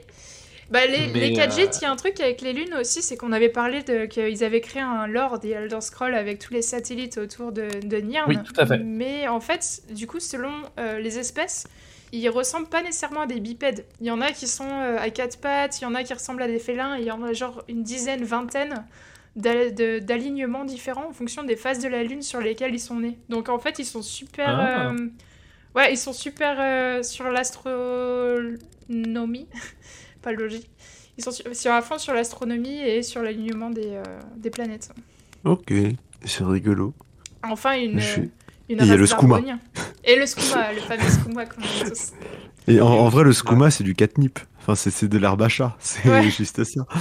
Bah, le skouma, justement, sur les lunes, ça s'appelle. C'est Ah. ce que les- ce qu'ils utilisent, c'est le sucre de lune, Oui. ils appellent ça. Je pense que c'est euh, très clairement inspiré du moonshine en fait aussi. Oui, euh, c'est le moonshine, typiquement, c'est euh, hein. Quoi le moonshine? Alors le, le moonshine, pour ceux qui ne savent pas, ce c'est l'alcool frelaté en fait que, que produisaient un peu euh, artisanalement euh, les Américains pendant la période de prohibition Ok. euh, avec les moonshiners. Et alors là, si je ne m'abuse, l'origine du mot moonshine, euh, donc c'est l'alcool de contrebande en fait. hein, euh, c'était parce que pourquoi est-ce qu'il l'appelait comme ça bah, déjà parce qu'ils faisaient ça la nuit, parce que c'était Parce interdit. qu'il faisait la nuit, hein, c'est ça, mémoire. en fait, ils faisaient ça la nuit, dans la forêt, dehors, parce qu'il fallait pas que leurs femmes euh, sachent qu'ils font, font de la moonshine. Et du coup, ils étaient éclairés à la lumière de la lune. C'est pour ça que c'est Ok. ça. Tout à fait. Le terme anglais moonshiner fut créé par les contrebandiers qui, clandestinement, à la lumière de la lune, produisaient et distribuaient du whisky. Donc en fait, effectivement, c'est leur version du whisky, sauf que t'as à peu près tout Ouais, et n'importe c'est- quoi dedans. C'est un whisky hardcore. Euh, T'as vraiment des, moon- des moonshine maintenant qui peuvent être très très bons parce qu'ils ont poussé ça euh, vraiment en science pour faire un bon alcool. Mais à l'époque, c'était l'équivalent de l'agneau de ton papy. Hein. euh. Sachez ok. que le whisky, c'est interdit d'en faire si vous n'avez pas un brevet euh, parce que vous pouvez tuer quelqu'un. Si, si les doses Oui. sont trop fortes, si- s'il y a un truc qui est Oui, mal dosé, euh, c'est facile euh, d'assommer quelqu'un à vie. Donc euh, ouais, le moonshine, c'est- L'assommage à vie. Et euh, je pense que pendant clairement, 20 ans. Le, le skouma a été un, le skouma a été euh, a été inspiré de ça effectivement. Et Est-ce- du coup, Est-ce que tu la dernière. les, algo- les argoniens? Ouais, les petits argoniens. Donc, alors si je me trompe cool. pas, ce sont des hommes lézards Oui. euh, que, dont Jacques No est fan, Oui. euh, parce que ce sont des hommes lézards. Oui. Et euh, Non, ils non, sont mais trop voilà. cool, ils ont, des- ils ont un lore sympa en vrai. En, en gros, eux, leurs inspirations principales, ça va être la civilisation maya. Et euh, je note cependant que dans tes notes, tu es perturbé par le fait qu'ils soient ovipares. Parce que tu, tu nais- parce que dans tes Non. notes, il ils, naissent, ils naissent dans des œufs et non pas comme des mammifères. Cependant. Ovovipare. Ovipare. Parce qu'ovipare, c'est-à-dire tu manges de tout. Mais du coup, ça, ça, ça m'a bien fait rire parce qu'il y a le petit, ils ne naissent pas comme des mammifères. Cependant, je les aime bien, mais ils sont un peu bizarres. Chelou. Euh, bah ouais, coup, parce ils qu'ils ont de- deux pattes et tout. Enfin, ils ressemblent à des humains, mais. Enfin, ils sont. euh, Ouais. Humanoïdes. bref, Ils sont humanoïdes et ils font des bébés. euh, Enfin, bref. Euh, donc eux, ils sont originaires de la région des marais noirs. Et bah, comme une espèce qui vit dans les marais noirs, forcément, ils ont été obligés de développer beaucoup d'adaptabilité. Parce que quand tu vis dans des marais un peu toxiques avec des saloperies partout, il faut pouvoir t'adapter à toutes les situations. Et également, forcément, toujours du, du des mêmes situations, ils sont très doués pour la furtivité. Euh, et apparemment, ils ont une connexion avec List, qui est une espèce... euh, c'est un- comme un phasme. C'est une espèce de branche d'arbre qui bouge pas beaucoup. Enfin, c'est un gros, sont- un gros arbre. C'est un gros arbre Ouais, Dans ma tête, c'était un petit arbre. Je sais pas. Tu sais, j'imaginais, euh, tu vois, dans les tu vois, dans les créatures fantastiques, le petit arbre là, qui sert Ah oui, à rien. oui. Bah, j'imaginais ça, moi. Je trouvais ça très marrant. J'imagine Euh, un genre de gros chêne sur lesquels ils se retrouvent encore. Ah, je sais pas, il n'y a pas de dessin. Le problème, c'est que s'il y a un gros chêne par argonien, Ouais. c'est compliqué, tu vois. Alors qu'un Ouais. petit phasme, c'est pratique, ça rentre dans la poche. Ok, imaginons un petit phasme. Euh, et du Non, coup, forcément, il... ça, ça dépend de l'âge de l'argonien. Euh, ils ont du coup un. Ils- En fait, ils ont une espèce de culte envers euh, ces arbres, du coup, parce que c'est des arbres qui vivent des milliers d'années, qui possèdent des capacités magiques, qui peuvent voir l'avenir, donner du pouvoir aux gens. Et c'est- ça a des propriétés un peu de. C'est de là de C'est- leur d'où ils tirent euh, leur magie. En fait, c'est c'est pas des dieux. Voilà. c'est- Et du coup, oui, effectivement, quand on a cette donnée-là, un gros arbre, c'est quand même plus stylé qu'un petit phasme. Eh oui. Mais un petit phasme magique, c'est quand même marrant. Un petit Euh, pet, euh, Le petit, le petit pet, il est là en mode j'ai 10 millions d'années. Alors What you gonna do Avec une grosse voix grave, tu sais, alors qu'il fait 2 cm, et t'es en mode bah, je- d'accord. Euh, du coup, lorsqu'un argonien meurt, son âme est censée retourner à Liste pour ensuite se réincarner dans une future couvée grâce à la sève euh, de l'arbre qui forme le sang, l'esprit et l'essence du nouveau-né. Donc en gros, c'est une âme, c'est en fait, il y a un nombre fini d'argoniens. Ils reviennent, ils reviennent, ils reviennent. Euh, ils ont une tradition également qui s'appelle le Shukastei, qui est le jour de la plantation, où c'est euh, le jour où les argoniens vont lécher la sève de Liste, donc de leur arbre sacré, pour recevoir leur nom.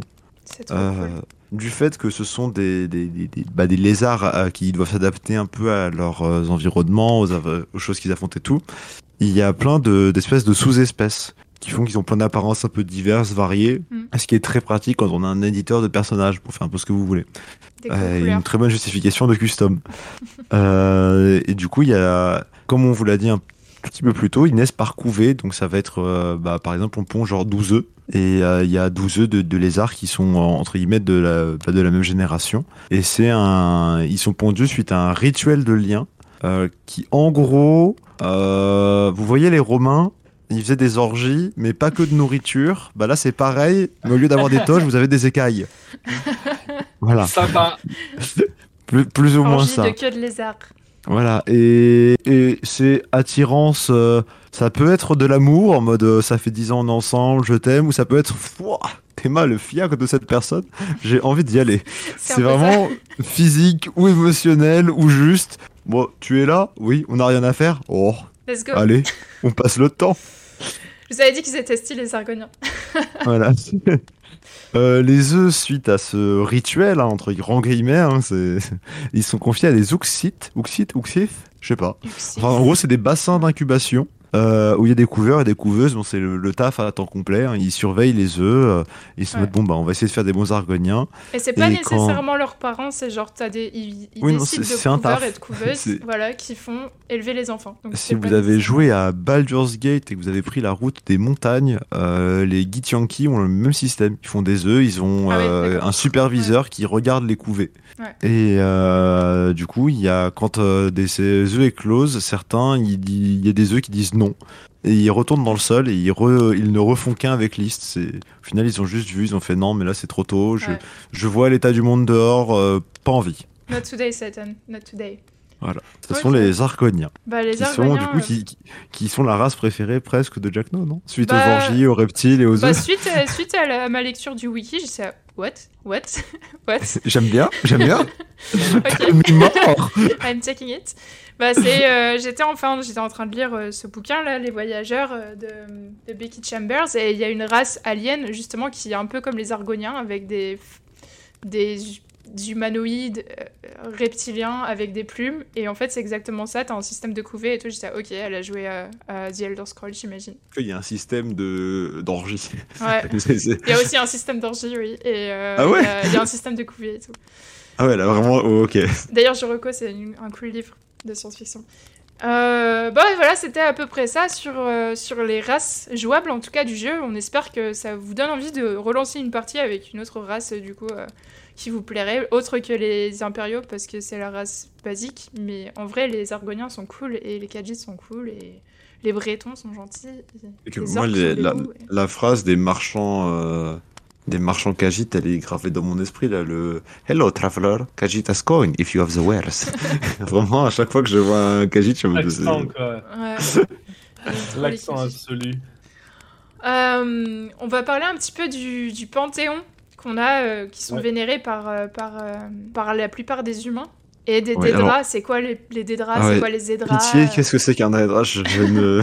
Je, Eh ben, sais, écoute, je sais que ça vas-y, il va- existe, je Il sais va expliquer, Matt, ce que c'est qu'un Dédra. Alors, qu'est-ce que c'est qu'un qu'est-ce que c'est que- qu'un prince d'Aedra Qu'est-ce que c'est qu'un dieu? Euh, Je vous ai dit au début qu'il y avait Nirn au milieu, Ouais. euh, donc le monde réel avec notre, notre, notre truc, et qu'il y avait des différents plans d'existence autour, dont effectivement le plan, euh, le plan d'Oblivion. Mhm. Voilà. Euh, les Daedra, ce sont ceux qui sont nés là-bas, en Oblivion, plus ou moins. Mm, C'est ça. Ok. Donc ça va avoir l'équivalent à peu près pour, pour nous. Si nous on est humains, eux, eux, ce sont des démons puisqu'ils sont nés en D'accord. enfer, Voilà. Euh, et donc les princes d'Aedra sont les princes démons plus ou moins parce Ouais. que bah, ce sont les plus forts qui, qui euh, sont arrivés d'une façon ou d'une d'une autre au pouvoir dans certaines régions du, des mondes d'Oblivion. Euh, c'est donc en fait pour ça que d'ailleurs que chaque prince d'Aedra a son propre royaume euh, en Oblivion et qu'ils en font à peu près ce qu'ils en veulent. Donc vraiment, vous voyez, vous voyez ça, ce sont des, ils appellent ça des princes, même s'ils sont techniquement plutôt des rois parce que euh, bah parce qu'il n'y a pas, il y a, il y a pas de roi au-dessus d'eux, voilà. Oui, mais, ils euh, sont au top de la chaîne en fait, alimentaire de leur région. Quoi. voilà. Et en- Ils sont en fait, vénérés euh, par les Dédras, euh, voilà, comme des ça, ils, divinités. ils sont, vé- ils sont vénérés. D'ailleurs, certaines, certaines créatures les appellent les, les old gods, les anciens dieux, euh, puisqu'en fait ils sont tellement, pui- tellement puissants et euh, notamment dans leur spécificité euh, que bah, voilà, ils ont, ils ont plus ou moins la puissance de Dieu en fait. hein. Euh, voilà. Ils ont, euh, parce que les, les Altmer, c'est les hauts elfes qui sont un petit peu les boss de tout au début, qui sont en, en tout cas posés comme boss au début. Ils ont imposé un petit peu leur lexique, c'est le langage principal, l'équivalent du latin pour nous en Europe de l'Ouest. Et en, en langage Altmer, Dédra, ça veut dire euh, ceux qui ne sont pas nos ancêtres. C'était aussi une référence au fait qu'ils sont à fond sur les ancêtres, etc. Ils vénéraient, eux, leurs dieux, c'était leurs ancêtres. Et les Dédras, c'est aussi des, créatures qui sont immortelles dans le plan de l'Oblivion. Oui, c'est important quand même. Nous, on est mortels dans... Ils sont trop puissants pour ça. sur bord de ciel, pas eux. Et, euh, et donc de, de l'autre côté, il y a neuf dieux principaux, euh, neuf divins, euh, les neuf divins, euh, qui étaient huit à l'origine, et donc qui eux sont des dieux tout à fait classiques entre guillemets, au même titre que d'à peu près n'importe quelle mythologie, et qui d'ailleurs ont donné leur nom euh, ou, ont, été nommés d'après, je ne sais pas, euh, aux autres planètes qu'on peut voir dans, dans le ciel parfois de, de Ah certains ouais, jeux, d'accord, ok. Euh, un peu comme nous, même pas- de- ouais. un peu comme nous avec Jupiter, Ouais. Mars et tout le bazar quoi. Voilà. Mhm. Donc, il y a, excuse-moi, il y a 9 divins et 16, 16 ennemis princes d'Hydra, pour donner. Je, je ça. vais parler de, de pourquoi le ennemi plus tard. Euh, donc, les 9 divins, en fait, euh, rapidement, il y a Akatosh, qui est le principal et dont on entend régulièrement parler dans le jeu. C'est le dieu dragon du temps. Euh, c'est euh, Zeus, c'est Odin, c'est Ouais. le voilà, c'est le C'est un humanoïde avec une tête de dragon. euh, Il est représenté comme ça sur les mosaïques Ouais. des. Mais parce qu'en fait, il peut faire ce qu'il chapelles. veut quoi. C'est un grand dragon qui peut C'est le grand, c'est le grand dieu des dieux quoi. C'est le grand dragon de pierre. Pardon. Ça, c'est Mulan. Mais voilà, c'est c'est le c'est le chef des dieux. C'est c'est le grand Manitou. C'est le plus fort, le plus le, le plus beau. Le Je plus peux, je peux vite fait, avant qu'on fasse la liste des dieux, je peux vite fait vous expliquer les huit divins, en fait, comment ils sont venus euh, en Ouais, place. Parce qu'il a, il a un bail de comment il est devenu le roi des dieux, lui. Bah alors, il y a longtemps, les Altmères... il y a longtemps, les hommes... il y a longtemps, les Altmères, euh, je vous rappelais, ils sont, partis, euh, ils sont partis sur le continent, de leurs, de leurs archipels à la base. euh, et puis, ils ont ensuite commencé à mettre en esclavage euh, un petit peu tous les peuples de bord de ciel qui étaient là. Donc, ils se considéraient un peu comme la race supérieure. Évidemment, ils sont attaqués aux Khajiits et aux Argoniens qui leur ressemblent pas. Et puis après aux humains, et ils ont construit une espèce de grande tour en or blanc pour, euh, pour s'installer. Et un jour, il y a une jeune esclave humaine du nom de Alessia qui a envoyé à Sancre Thor, qui est la grande bibliothèque de bord de ciel, par Akatosh. Donc elle a commencé à avoir euh, des visions. Enfin, des visions, des, appels de Akatosh qui lui dit Rends-toi à cette bibliothèque. Voilà. Et quand elle est arrivée, euh, elle a commencé à prier Akatosh, donc qui est le dieu dragon dont on parlait. Et lui a répondu, et puis il lui a ordonné en fait de libérer son peuple de l'oppression des elfes depuis l'intérieur, et de commencer en rejoignant les Nordiques. Parce qu'ils se sont dit, ok, les Nordiques, c'est des gens qui sont installés en Skyrim, ils ont chassé les elfes des neiges, etc. Donc c'est des gens avec qui euh, tu vas pouvoir t'allier. C'est des grosses brutasses. C'est des grosses brutasses, ça va marcher. Euh, donc voilà, s'ensuit la révolte qui aura pour nom la révolte alésienne dans le lore d'Elder Scrolls, où en gros chacun des huit divinités dont on entendra parler après, Mm. ils aident les hommes en leur donnant un artefact divin chacun pour prendre d'assaut la tour blanc, la tour d'or blanc qui avait été construite par les Altmères, les elfes. Et cette tour blanc, tour d'or blanc, deviendra ensuite la cité impériale qu'on a euh, maintenant, qu'on voit dans euh, Oblivion avec la grande tour qui s'élance en haut. Et voilà, donc c'est la victoire des hommes sur les elfes et Alessia, elle devient la, Alessia, elle devient la matriarche de l'empire syrodilique. C'est la toute première. Et Akatosh, il est ravi parce qu'elle a bien travaillé et il lui offre une bénédiction sous forme d'une amulette faite de son propre sang. Donc c'est un sang de dragon, comme on disait, un- un- une amulette avec un diamant rouge. Et on dit qu'en fait, euh, tant que sa lignée, elle porte, euh, enfin, elle garde le pur sang de dragon euh, qu'il lui offre, il se charge de garder les portes scellées euh, de entre l'Oblivion et le Nirn et le plan des mortels. Voilà. C'est Donc- et c'est le pitch de la quête principale de ça. Oblivion. C'est la fameuse euh, amulette, euh, comment ça s'appelle euh, Mince. Euh, ouais, je sais plus, l'amulette des rois, c'est ça Le- qui, qui se casse Le truc à trouver quoi. Voilà, c'est la fameuse voilà, qui sera transmise de génération en génération à tous les empereurs de bord de ciel après elle. Et donc les humains ayant préféré, voilà, ils avaient commencé à adopter le panthéon des dieux elfiques parce que ça a été un- imposé sur eux quand ils étaient en esclavage. Alessa, elle décide de mettre en place un panthéon des dieux humains, mais avec des aspects euh, elfiques pour que quand même ça soit un petit peu accepté et avec des mythes nordiques afin que les nordiques soient ok avec ça. Donc voilà, euh, tout le monde est content ça marche bien, ça a un tronc commun pour toutes les cultures, sauf que bah, les, Ar- les Argoniens euh, qui, vénèrent leur, leurs arbres là, et les Khajiits qui vénèrent tout le monde, ça marche. Donc naturellement, ça se répand facilement. Et Alessia a fait un pacte avec Akatosh et le reste des divins. Et, euh, et euh, au travers de son amulette qu'elle porte, les divins, ils sont capables de communiquer avec les humains. L'amulette des rois, ça s'appelle. Donc voilà. tout à fait. Donc c'est un petit peu ça l'histoire de comment les huit divins ils ont été mis en place. Parce qu'il y en avait huit au début, le neuvième il arrive Oui, un peu plus tard. J'en parlais, ouais. tout à fait. Donc vas-y, je te laisse continuer sur tous les autres Ah. dieux. Alors, euh, faut, faut savoir que donc ces dieux-là, on les appelle aussi les Aedra, en Ouais. Contrepartie des Daedra. Euh, voilà, bref. Et, euh, et donc, il y en avait 8. Akatosh, donc le, le chef. Euh, Arkei, qui est donc le dieu du cycle de la vie et de la mort. Mhm. Donc, principalement le dieu des rites funéraires. L'équivalent un peu de. euh, comment il s'appelle? Anubis. Ouais, c'est par ça. exemple. Et Euh, Arkay, il- veut vraiment pas la nécromancie. Mm, Tout à fait. Dibella, Dibella, je pense que le nom euh, suffit. Est-ce que vous pouvez deviner de quoi est la déesse Dibella? Euh, Hmm, je sais pas. De la beauté? nom Bah oui, bien sûr. Bella, c'est la déesse de la beauté Bella. et de l'amour. C'est la déesse de Maître Yim surtout. Mais enfin, je- Euh, il y a Julianos, euh, dieu du, de la sagesse et de la logique. Ça, Joseph, c'est moi. Enfin, Voilà. ouais. Euh, il y a Kinaret, le, la déesse de l'air, du vent, du ciel des éléments. Il y a Mara, déesse de l'amour, de la compassion et de la maternité, euh, devant laquelle vous devez passer pour vous marier notamment. Ouais. Il y a Stendar, le dieu de la compassion, et d'ailleurs qui est assez marrant, il y a un truc sympa marrant sur, ce- sur Ouais. Stendar, Euh, c'est que c'est le dieu de la compassion et de la charité, de la justice et de la chance, mais il a aussi un ordre de templiers qui ont tendance un peu à brûler les hérétiques. Ouais, il est là dans Daggerfall. J'avais Ouais. marqué les, les Templiers dans Daggerfall, je savais pas qu'ils faisaient ça, mais apparemment, ils vont jusqu'à exorciser les enfants dans les orphelinats, purger les hérétiques, euh, apaiser les prêtres fous et détruire des objets maléfiques. Donc c'est vraiment euh, Stendar euh, et son ordre, c'est un peu hardcore quoi. Ouais, donc euh, voilà, c'est charité, mais sous, sous condition, quoi. hein. Ouais. Euh, il y a ensuite Zenitar. Euh, je me demande si c'est pas inspiré du nom de la boîte Zenimax d'ailleurs, puisque Ah Zenitar, ouais, bonne. Ouais, euh, Zenitar, c'est le dieu du travail, du commerce. C'est le voilà, c'est le dieu de l'argent. Donc je me demande s'il n'y a pas un lien. Ouais. Bah, puis- Zenitar, c'est Ikigai parce que c'est le, le travail, mais pas pour la monnaie, c'est Ouais. pas pour le bien matériel, c'est pour les bienfaits spirituels.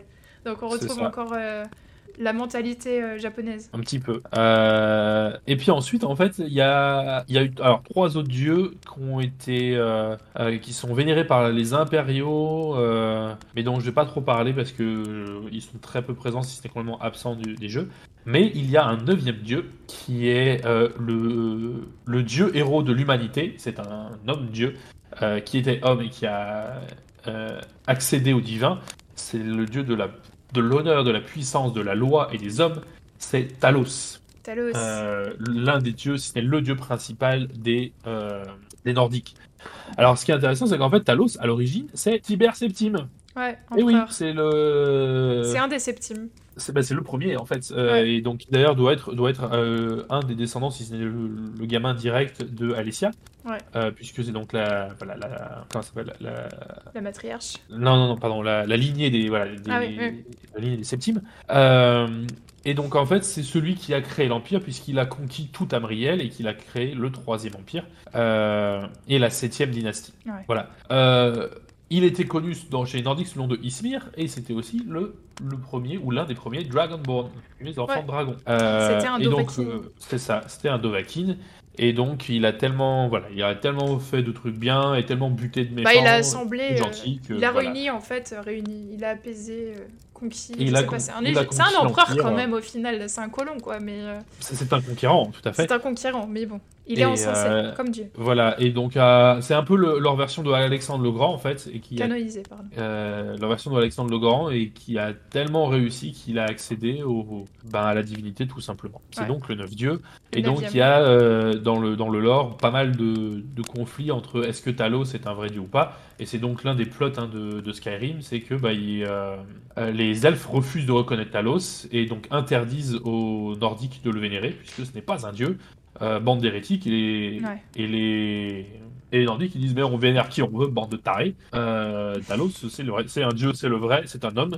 Et voilà. Ouais, Et donc le neuvième. Moi, je propose que pour régler ce différend, il est... ils aillent lui expliquer en mode T'es pas un dieu Et on verra Ouais, s'il répondra.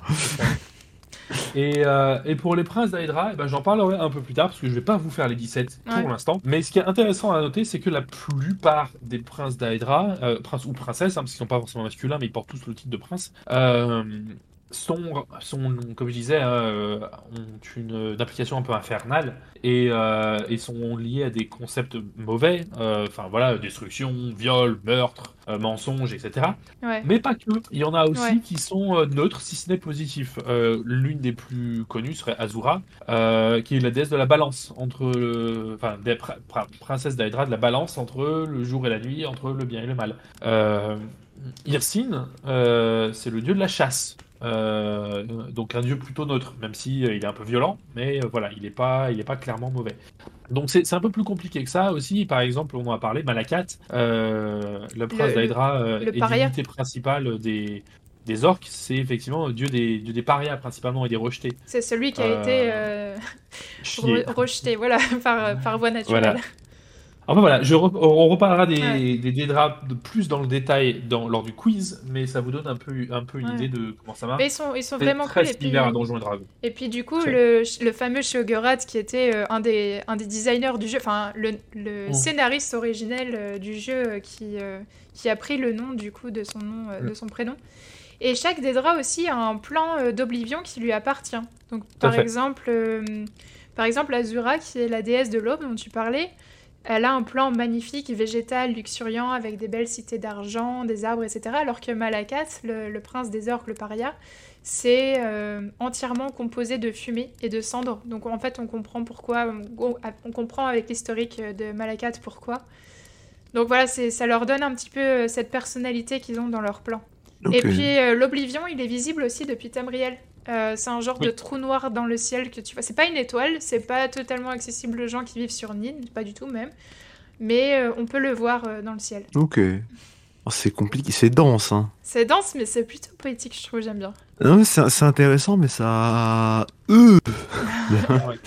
Et on, pourra, on peut encore rajouter, la la- de rajouter la complexité si on voulait, parce que euh, j'ai dit qu'il y avait 17, 17 princes d'Hydra. Ouais. En réalité, il y en a 16, j'ai dit 16 et demi plutôt, euh, Ah ouais 16 et demi, puisqu'il y en a un, en fait, à la base, il y en a 16, et il y a un 17e prince, Gigalag, euh, en fait, qui, euh, et qui émerge euh, à la fin du DLC Shivering Isles, du DLC de Oblivion.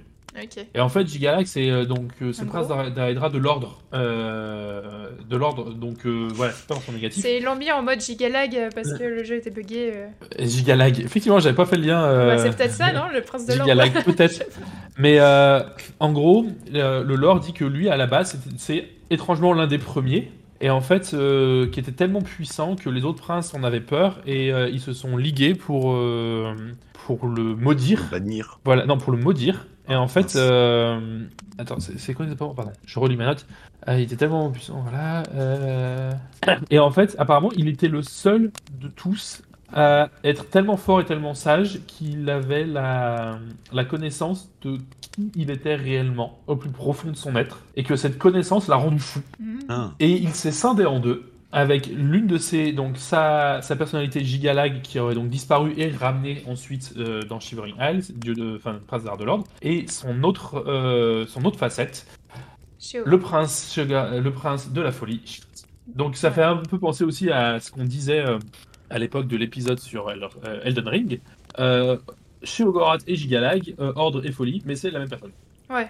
Euh, C'est juste deux, deux facettes du même dieu qui s'est scindé en deux, tout à fait. Trop cool. Voilà, voilà, euh, c'est un beau bordel à nouveau, Merci un le peu comme résumé. tous- tous les dieux et déesses de Ouais. de Donjons Dragons. la c'est- tête. voilà. et d'ailleurs, on, va- on va vous en rajouter plus tard. On va vous en Ah rajouter ouais. plus tard. Ouais. Euh, Ouais. Avec, notre point chimère. Avec le point chimère.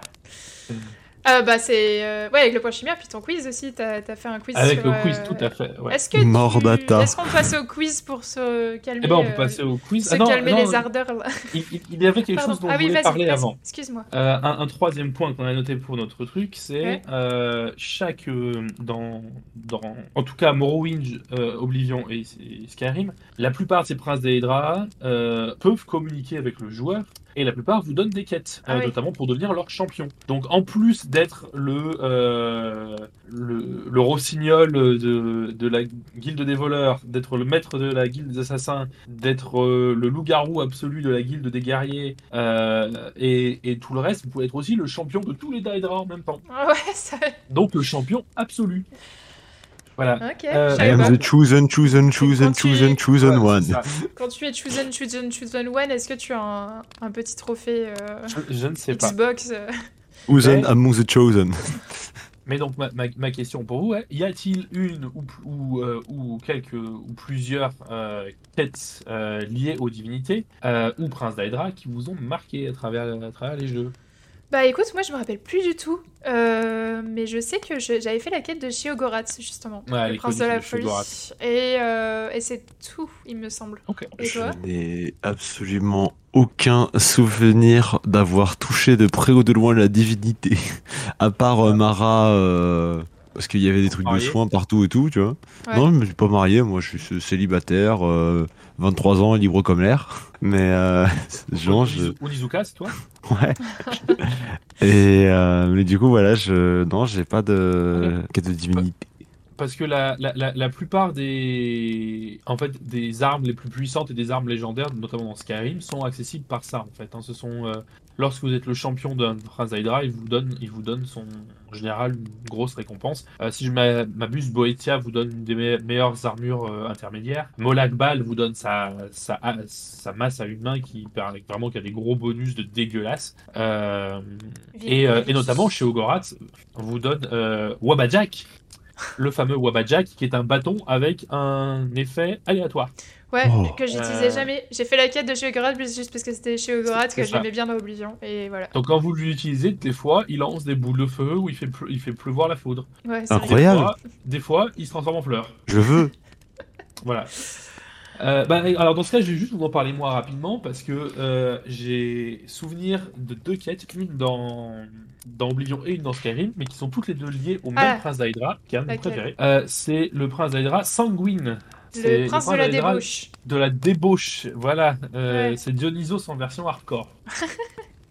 Alors, euh, dans, Oblivion, en fait, la quête pour Sanguine s'appelle même Sanguine. Et en fait, euh, quand vous lui parlez euh, à son hôtel, il lui dit qu'il s'emmerde et qu'il y a notamment la, la châtelaine locale euh, qu'il saoule parce qu'elle est ennuyeuse et que ses fêtes, c'est vraiment de la merde. Donc, il vous donne pour mission de vous incruster à la fête, euh, ce qui est déjà pas facile à faire, et ensuite d'utiliser son bâton euh, pour, euh, pour rendre les choses un peu plus vivantes. Et si vous arrivez donc à faire ça et que vous utilisez le sort sur tous, les, tous les invités de la fête, non, ils vont pas mourir, ils vont juste se dessaper, tout le monde à poil. Ok, c'est Donc, cool. ah, ça- Je crois Ça, que ça, ça, c'est les, c'est les critères qui ce plaisent à. Jacques ça. Voilà. J'ai jamais croisé Sanguine. Pourquoi j'ai passé Ça aurait été trop bien. C'est alors dans Skyrim peut-être, je vais en parler. Et donc en fait voilà, sa, sa quête dans Oblivion, c'est de transformer une, so- une soirée mondaine ennuyeuse en une orgie. Ouais, Euh, c'est chouette. et si euh, et si vous réussissez, il vous donne un bâton, la Sanguine Rose, euh, qui est un bâton qui permet d'invoquer en fait aléatoirement des créatures d'Aedric. Oh. Euh, et ça peut et ça peut aller jusque euh, Oh. jusqu'à l'une des jusqu'à l'un des ennemis non boss les plus durs du jeu. Euh, Alors attends, qui- parce qu'en plus, moi je faisais invocation dans, dans Mm. Oblivion. J'aurais, j'aurais trop kiffé avoir fait cette quête. Voilà. Et donc, euh, dans, dans Skyrim, euh, la quête de Sanguine s'appelle A Night to Remember. euh, donc, une Ah, je me nuit à rappelle. se souvenir. Ouais. Et voilà. Et donc, celle-là, elle, elle est assez connue. Elle est classée comme l'une des meilleures quêtes du jeu. Mm. Euh, vous êtes à. De, de mémoire, ça peut être dans n'importe quelle taverne. Euh, et vous, il y a un PNJ random qui s'appelle Sam Gwevin. Donc, petit jeu de mots pas très, pas très subtil. qui vient vous trouver et qui vous propose un concours de picole.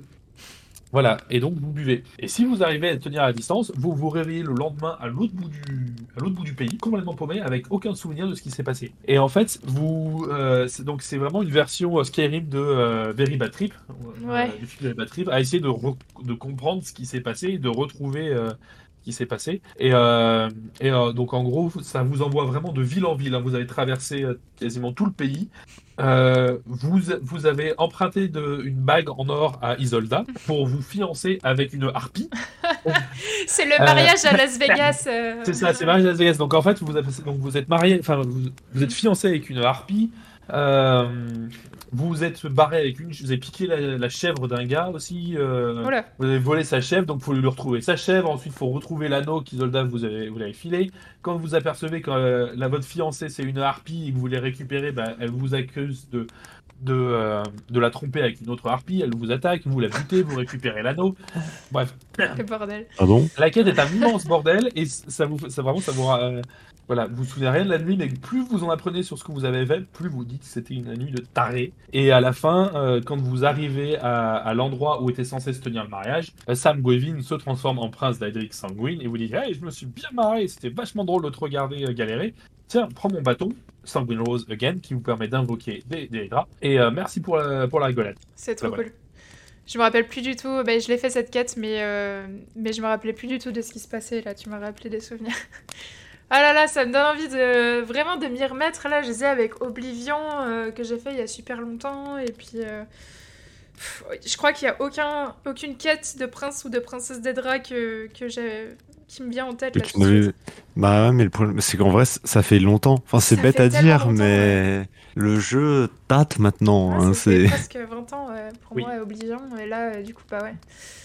Bon, en tout cas, voilà. Merci, de... Merci pour ta quête. ça- tu m'as rappelé des souvenirs. Ok. Et- Allez, bah, je, vais- je vais, je vais Ouais. vous faire le quiz alors. Alors, 17 c'est le moment où Jacques No gagne 20-0. Alors, C'est pas sûr. tu l'as dit, je me rappelle mais- de rien du tout. Donc, euh, normal, non, parce que normalement, ça- vous avez tous les deux des chances à peu près équivalentes. ok, super. 17 princes d'Hydra, 17 Ouais. questions.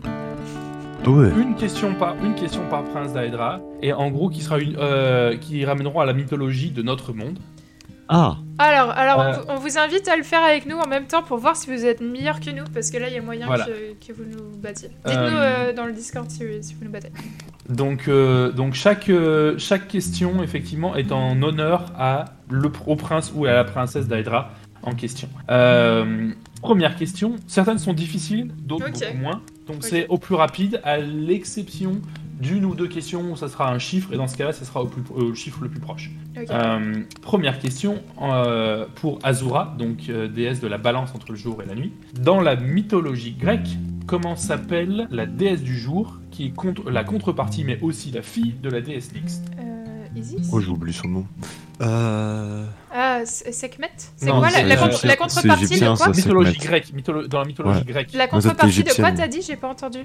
Comment s'appelle la déesse du jour, qui est la contrepartie de, la- de Nyx, puisque Nyx étant la déesse de la nuit. Ah. Euh... La déesse du C'est jour Eriniès Non. C'est euh, laquelle de ses enfants? Je ne sais pas.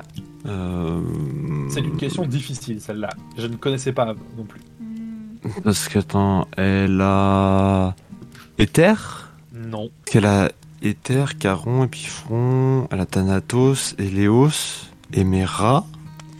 Emera, c'est ça, tout à fait. C'est elle? Comment tu sais, Emera, Sky? Je Moi, je connais connais, que leur les... Je connais leur nom, je connais pas leur fonction. Je connais que celles En- en euh, fait, sont en euh, Olympe. Le, le secret, c'est qu'il faut lire Percy Jackson. Ouais, ouais, j'en que t'allais euh, dire Percy Jackson. Et, et, et ma, et, femme me fait une note à côté, mais c'est peut-être de là aussi qu'il viendrait le mot éphémère, euh, Emera. Ah, peut-être. Ça pourrait. Enfin bon, point pour euh, Sky, bien joué. Emera, Qu'est-ce donc que- dé- déesse du jour dans la mythologie grecque. Question numéro 2 pour Boétia, euh, prince euh, d'Aedric, des secrets de la trahison. Dans l'Ancien Testament, comment s'appelle la femme qui fut engagée pour trahir le roi Samson et lui couper les cheveux, le privant ainsi Ah. de sa force surhumaine Euh, Je n'ai aucune idée. bah ouais, c'est dans la Ève chanson. Non. Non. J'essaie de. par rapport à Isaac. Bah oui, moi aussi, je pense. Euh, Hmm. je sais pas. Alors, si je vous dis qu'il y a une célèbre chanteuse fran- euh, francophone maintenant décédée qui porte le même nom, vous Edith. Edith Perf. France Gall. Non plus. Euh. Célèbre chanteuse francophone qui porte son nom. Muriel. Tic, tac. Muriel, quoi Je sais pas, juste Muriel. Just Robin, Muriel. Elle va bien. Pour personne. Point pour personne. La réponse est Dalila. Ah ouais, ça Ah Ah, il est là. Voilà. Ah, ah. Dalila. Question numéro 3 pour Clavicus Vile, le dieu des serments, entre autres. Enfin, dieu, pardon. Prince d'Aedric des serments, entre autres. Ville Clavicus. Dans la, mytho- dans la mythologie nordique, sur quelle arme sacrée un serment prêté ne peut être rompu? Une lance Bien joué. J'en sais rien. J'en sais Ça, rien à toutes c'est- tes questions, j'en sais rien. Ah, mais ça, je connais grâce à Fate. Ça, Les, les sont portés sur la mythologie. Là. C'est do- C'est c'est donc une lance, c'est la lance d'Odin euh, du nom de Gungnir. Et si tu prêtes un serment sur Gungnir, il est impossible à rendre. Ok. Il y a, il y a Question des numéro personnages 4. dans Fate qui ont des lances pareilles, c'est important. Allez, Ja- Jackno, rends-moi fier sur celle-là. Oh tu, dois- tu dois y être. hein. Attention. Non, La pression, la pression Ouais. Question numéro 4 pour Hermaeus Mora, dieu de, euh, prince d'Edric de la connaissance. Dans la mythologie égyptienne, quel animal représente le dieu de la connaissance? Le Euh, un crocodile. L'hippopotame. Non, C'est le raté. faucon, non Non plus. Euh, Attends. Une chouette Euh, si, le chacal. Non plus et non plus. Non, chacal, Ah, c'est la mort. Alors, bon, je- puisque manifestement vous avez du mal, Attends. le dieu, Vas-y, quoi Le dieu en chameau. question, c'est Thoth. Ah, si, c'est l'ibis. Voilà. Ok, pardon. animal, l'ibis J'étais hôtel j'étais en train de me faire tous les dieux un par un voir la tronche qu'ils avaient. C'est c'est donc l'Ibis, le dieu de la connaissance. Alors, cho- chose assez amusante, euh, amusante le prince d'Aedric euh, est Hermaeus Mora, et la ville égyptienne d'Égypte antique, euh, le nom grec de la ville égyptienne où était vénéré euh, Thoth était Hermopolis Magna. D'accord. Allez y voir un lien, ou pas, peut-être. Hermopolis. Hermo, ça veut dire euh, fermé, et polis, c'est la city, ça, ça voulait dire la, cité fermée. Pour la cité ça. interdite. Ton, interdite. Question numéro 5 pour Hirsine, prince d'Edric de la chasse. Attention, celle-là est facile. Quel est le nom romain de Artémis Diane. Oh putain, j'allais le dire. Mais mon cerveau est en compote, il faut que je réfléchisse doucement. Rapide, rapide, bien joué. Question numéro 6 pour Gigalag, dieu de l'ordre. Attention, celle-là est difficile. des FPS. C'est- Sachant que c'est un chiffre le plus proche, euh, enfin chiffre, ou dans ce cas une date, le plus proche euh, gagnera. Mhm. À quelle époque remontent les premières mentions de Shangdi, le dieu chinois de l'ordre absolu? Ok. Je dirais moins, moins 4000 avant Jésus-Christ? Bah, la, euh, la Mésopotamie, enfin. Non, moi je dis, euh, allez, moins 2000, je sais pas. Bien joué, Jack No. C'est effectivement à peu près 2000 ans avant Jésus-Christ. Ok. Dommage. Ça fait 3 points pour Sky, 2 pour Jack No. I kill you, soon. Ah, sympa l'ambiance ici. Numéro 7 euh, pour Malakat, euh, donc euh, prince Eric des exilés, mais aussi des malédictions. Chouchou. Sur, c'est, à nouveau, c'est un chiffre le plus proche. Gagne sur les 15 archéologues ayant ouvert le tombeau de Toutankhamon, Ah combien sont morts dans les 4 années qui ont suivi? Je sais pas. Ah, dans les Oula. 4 années euh... Euh, Allez, 7. ouais, 7 pour genre- Jack No. Vas-y, on va jouer 8. On va jouer les stats du coup. On se met proche, mais au-dessus. Ah, tricheur. Eh ben, c'est, c'est 8, effectivement. Non. C'est 8 pour, pour Sky. 8 archéologues sur 15 sont morts dans les 4 ans après avoir ouvert le tombeau de Oh, Toutankhamon. merci, Jacques No. J'aurais Donc, dit 10 sinon. Donc euh, à l'origine de, de la, fa- de, la, de la fameuse, de la fameuse La malédiction. rumeur Malédiction. de la malédiction tout en camon. Numéro 8, attention, celle-là est difficile, donc Ouais. vous savez pas, c'est pas grave. Euh, pour Mérunès Dagon, le prince Édric de la destruction. Dans la mythologie mésopotamienne, Ouais. quel, est, quel, dieu, quel est le nom du dieu primordial, qui est aussi le dieu du soleil, mais aussi le dieu du destruction et de la guerre? Enlil. Non. Oh, j'en connais qu'un. je me rappelle plus des autres. Attends deux secondes. Alors, pe- petit, petit indice qui va peut-être favoriser Sky, son nom a été aussi repris comme nom de scène par un musicien d'un groupe de métal. Oh. Euh, non, moi j'ai pas la Mésopotamie. Hein. Euh... Enfin, ils en parlent deux secondes dans Percy Jackson. Khalil. Khalil. Non, Euh... Armageddon pas vraiment. non. On sait jamais, hein, euh, destruction, tout ça. Je, je ne compte pas de points sur celui-là. Là, c'est Nergal. Oh là là. Oh ouais. oui Eh oui Bah, Eh, ah Ah ouais, oui, je ouais, ouais. non. Non, donc, effectivement, je... le, le nom Nergal, il parle hein j'ai le ref. Mais en fait, je connais de. euh, il... bah, il est dans les travaux d'Apollon que je suis en train de lire, qui est la suite Bah, de... voilà. des rôles Olympe, qui est la suite de Percy Jackson. Je connais que Question et numéro 9 pour Mephala, le prince des complots et de la discorde. Khalil. Ouais, ouais, ouais. Dans la mythologie nordique, en quel animal Loki doit-il se transformer pour, Ah oui. sauver, En euh, pour sauver un plan qui a mal tourné pour lui? En mouche. Saumon. joué Ouais. Alors, eh ben, je vais donner un point à chaque parce que les deux réponses sont bonnes. Ah oui, j'avais la C'est une question piège parce que tous les plans tournent mal pour lui. Oui. Il peut se transformer en mouche, en cheval ou en saumon en fonction du plot en question. Ça fait donc toujours 5 points à 3 pour Sky. Est-ce que. Question numéro 10 pour euh, Méridia, prince d'Aedric de la vie. Euh, dans la mythologie grecque, euh, princesse peut-être, effectivement. Dans la mythologie grecque, comment s'appelle la divinité à l'origine de toute vie? Attention, c'est difficile, j'en savais rien du tout. Ah, euh, bah si, Ah, c'est. Cosmos euh, Non, c'est. Bah, c'est la Terre, comment elle s'appelle Gaïa Gaïa. Non, Parce- Ah, Non, non. parce que Gaïa, elle est avec Uranos, c'est des primordiaux, mais c'est pas le primordial. L'origine, Euh, bah, Chaos Déméter qui. euh, C'est pas Chaos encore, encore avant ça. Il y a avant Chaos Euh, je sais pas si c'est av- je sais pas si c'est avant Chaos, mais euh, Eh bah écoute, avant les titans, je ne sais pas. C'est pour moi, Chaos, c'était Ah le premier dieu primordial Si, et c'est de là que tout sortait. J'imagine les dessins de il y avait, il y avait, un, il y avait deux dieux, un dieu et une déesse. Il y avait la déesse au-dessus. il et est le né dieu de en l'œuf dessous. cosmique au début de la création. Pour Ah, moi, c'est Chaos. un mais homme, du c'est coup, un genre- homme. Oui, c'est un homme. c'est un Chronos mâle. Uranos. Alors- un Uranos, c'est le ciel. Uranos, mais c'est euh, Uranos. Parce que pour moi, c'est Chaos, et Chaos, après, il a Eros, Tartar, Non, Ereb, j'ai- dit, euh, quelque chose qui, qui, qui est faux. Euh, il n'est pas là après, euh, avant Chronos, il est après Chro- Chronos. Ah, il est après. Puisque euh, il, il, il sort- il aurait éclos en fait de, de l'œuf monde euh, créé de Chronos et A- Anaké. Non, Eros, du coup? Non. Bah, c'est pas Uranus, le Il ciel s'appelle, je ne vais pas le compter, je pense pas que vous trouvez, il s'appelle Fan, Faness. Oula, Ah ouais? Je ne connais pas. Eh, t'es- c'est dur, hein Et, et, et so- et son nom en fait Ouais. veut dire The Firstborn. J'en ai jamais entendu parler de ce dieu. Et donc serait la divinité en fait du flot de la vie euh, chez les Grecs. Oh, la divinité du flow. C'est le quand tu mets des et tout, il est en mode yo. Ah, allez, numéro flow, oui. 11, Molak Bal, prince Molak de la Bal. domination. Comment s'appelle dans la mythologie égyptienne le dieu du mal, du chaos et des démons? Ah, bah, c'est 7. Non, c'est l'enfer. Non, raté. Quoi? M'attendez à ce piège, ce n'est pas 7, 7 n'est pas un dieu magnifique Anubis? Non plus. C'est dieu Bah des non, morts et bah de. Ouais, mais je sais pas, moi je, je me connais pas en égyptien Attends, donc. attends, euh, attends. Je crois que est une experte de l'Égyp- de l'égyptien. Moi? Non. Oui, non. Bah, je me rappelle plus, c'était quand j'étais petite. Attends deux secondes. Que je lise les. Bah, Les Osiris, Chronicles. Osiris, c'est le dieu des morts. Mm, Oui, c'est des morts. Je parle de. de- C'est vraiment bah, celui-là, j'ai- c'est vraiment le dieu méchant, le dieu du mal. Sekhmet, Non, Bastet. non, Bastet, c'est les déesses des chats. Bah c'est oui. différent. Mais elle se transforme en méchant chat aussi. C'est.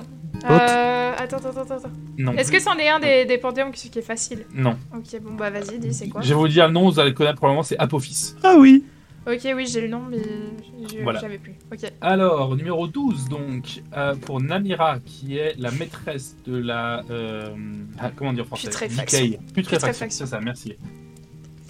De quelle mythologie provient le dieu Punga, dieu de tout ce qui est moche et un peu étrange? Hindou? Non. Euh. euh, Maya? Mésopotamienne? Maya? Euh, non et non. C'est plus exotique que ça. ah, euh, Ah, ça va des- euh, ah, Ouais, c'est quelque part en Afrique? Est-ce que c'est quelque Non, Ouais, j'allais dire une culture des îles, c'est en mode euh, et Mauricienne tout. Mauricienne? Pas loin, Ah ouais? Réunionnaise? Pas loin. Dans le vaudou? Après, là, vous êtes plus dans la mythologie, c'est trop, trop récent pour la mythologie, là. Je sais pas, hein, moi je cherche, hein, je, je creuse. Euh, alors attends, bah euh, quelque part dans les Caraïbes Je, je- je donne un indice très, très facile, très facile. Pensez Vaiana. Ah ouais, mais Ah, c'est ça que je Haïti, parlais. Haïtia Haï- Haïti Oh. Hawaï En fait, Hawaï quand- Maori. quand- Maori. quand je dis- Ah, Maori, ok, d'accord. en fait, quand je disais les trucs. euh, Ouais, Euh, En fait, je connaissais pas le nom, du coup, j'étais en mode. j'étais en mode des îles, pour parlé des îles. euh, Ah, mais attends Mais quoi? Au moment où il a dit les îles, j'ai dit, j'ai dit mauricienne. Mais euh, oui, Mais il a dit les îles, ça... Bah attends, il a dit les îles, ça peut Non, être mais plein tu as, d'îles. tu as parlé, tu as parlé des, Cara- des Caraïbes. euh, Bah, c'est pas les Caraïbes de- non Non, plus. c'est pas les Caraïbes, mais bon. Allez, je vous mets un point chacun parce que Allez, voilà, on va être ensemble. Enfin. Allez, en- la, la- la suivante, on retourne chez les Grecs pour Nocturnal, le prince d'Aedric de la nuit des ténèbres. Dans la mythologie grecque, comment s'appelle le frère de Nyx? Et Reb Bien joué, Ereb, dieu des ténèbres. Boum boum. C'est ma mythologie. Numéro 14, on approche de la fin. Euh, c'est encore possible de se rattraper, Jack No, mais euh, va falloir y aller là. Bah faisons des Dans- faciles aussi. Et- et- et- alors là, on va parler d'un peu culture commune, euh, Bible surtout, euh, chrétienne. Ah. Pestilence est souvent considéré comme l'un des quatre cavaliers de l'Apocalypse. Mais c'est à tort, puisque Pestilence et mort sont le même. Qui est donc le quatrième cavalier de l'Apocalypse? Nous avons Euh. guerre, famine, mort et... Maladie Peste. Non, Euh... C'est ce que je viens de dire, c'est pestilence et c'est Inondation. mort. Ah pardon, inondation. non. Alors, moi j'ai une réponse qui est valide, mais selon une série récente. Et c'est la pollution.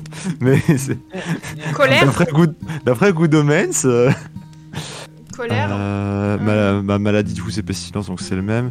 Euh, war. Bah érotisme. Euh, je sais pas. C'est C'est seulement... probablement la Bible, donc je me dis il doit y avoir un truc qu'ils aiment pas ça. En plus, je les connais parce qu'ils Euh. sont 5 dans Binding of Isaac. C'est ce- euh, celui qui, euh, qui monte sur un cheval blanc. Oui, c'est il l'appelle, il est Face, je crois. Le, le néant. Je sais plus.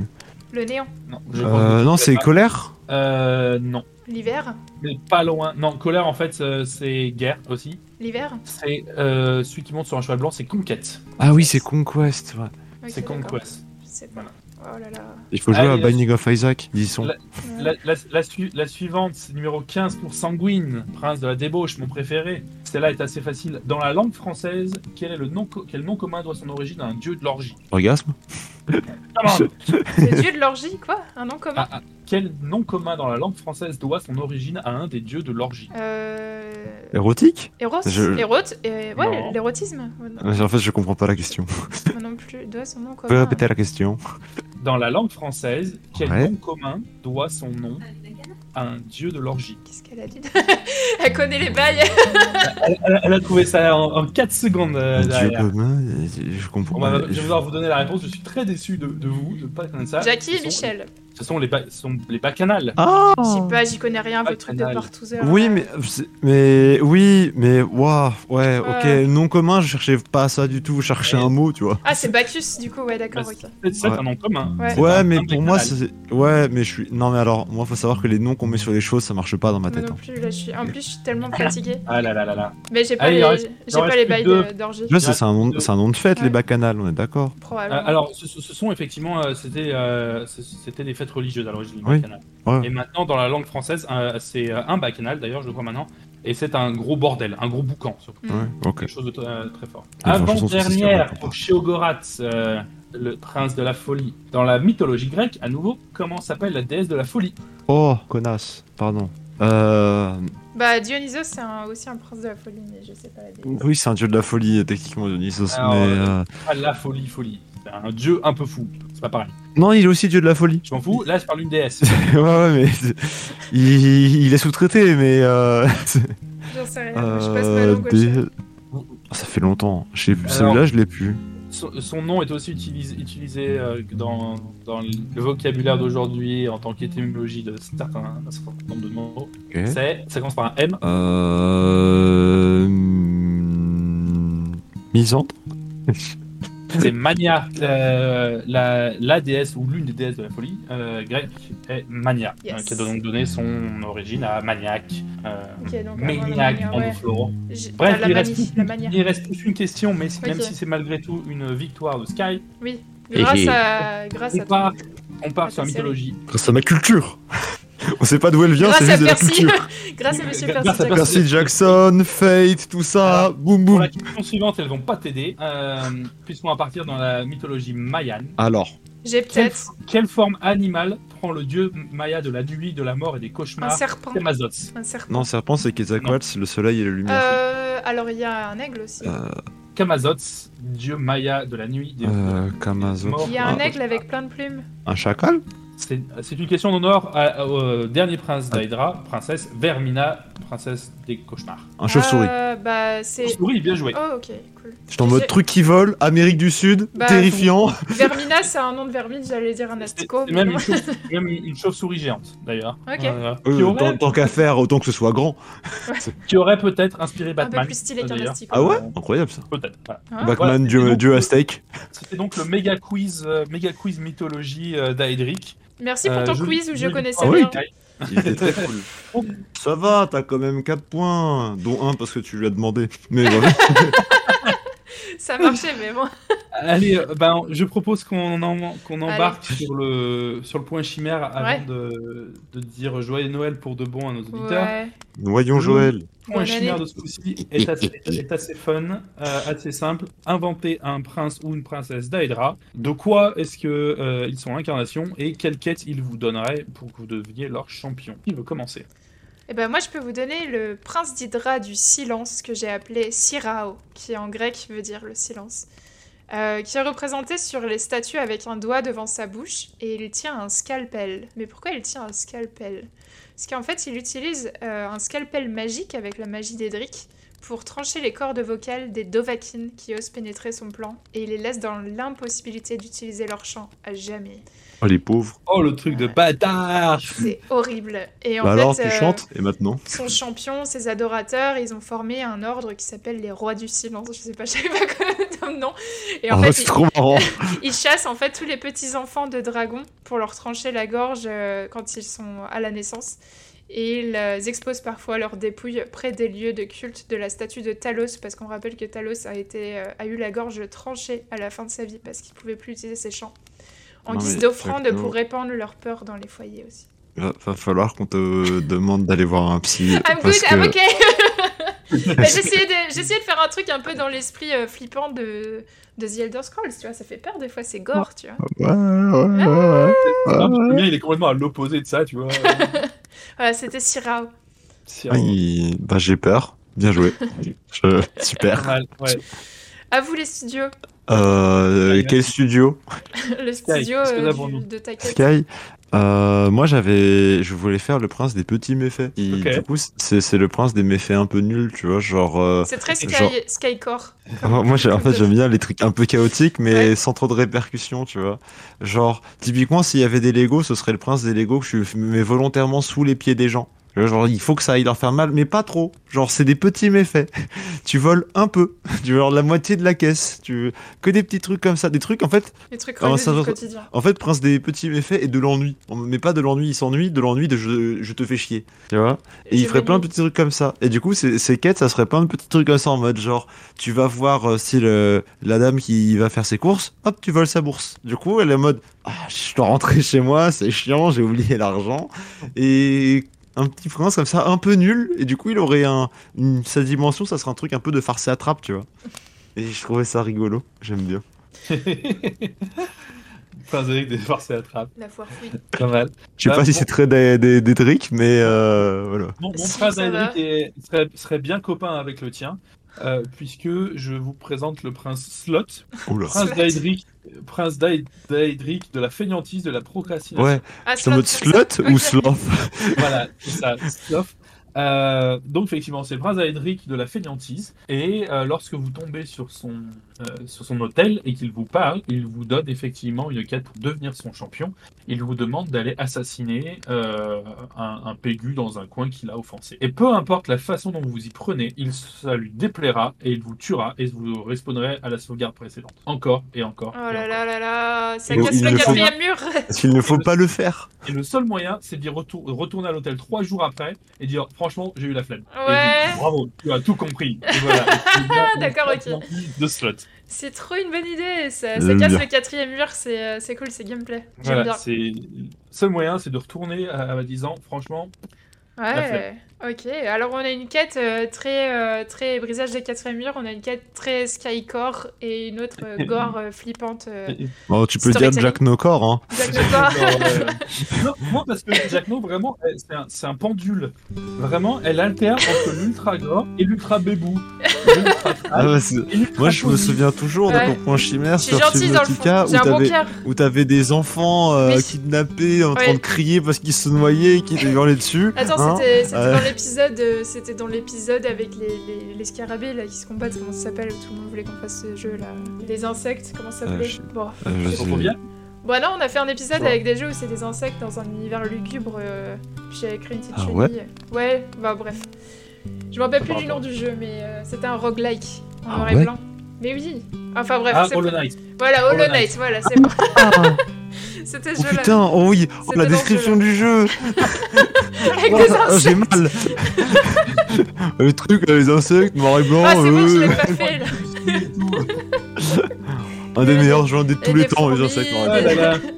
Là là. Eh ben, il, est, Ouais. il est temps qu'on arrête Il est là, temps qu'on aille se coucher. et ben, et on vous souhaite une super année. voir euh, Papa Noël. Super année 2024 et on espère que vous, Bon. vous passerez un bon moment euh, en, en ce mois de décembre où il fait très très froid et on vous fait des gros On va bisous. retourner hiberner pour vous retrouver dans deux semaines en Voilà. pleine forme. À très bientôt. Bisous tout le monde. Prenez soin de vous. Prenez Ciao. soin de vous. Bisous. Ciao.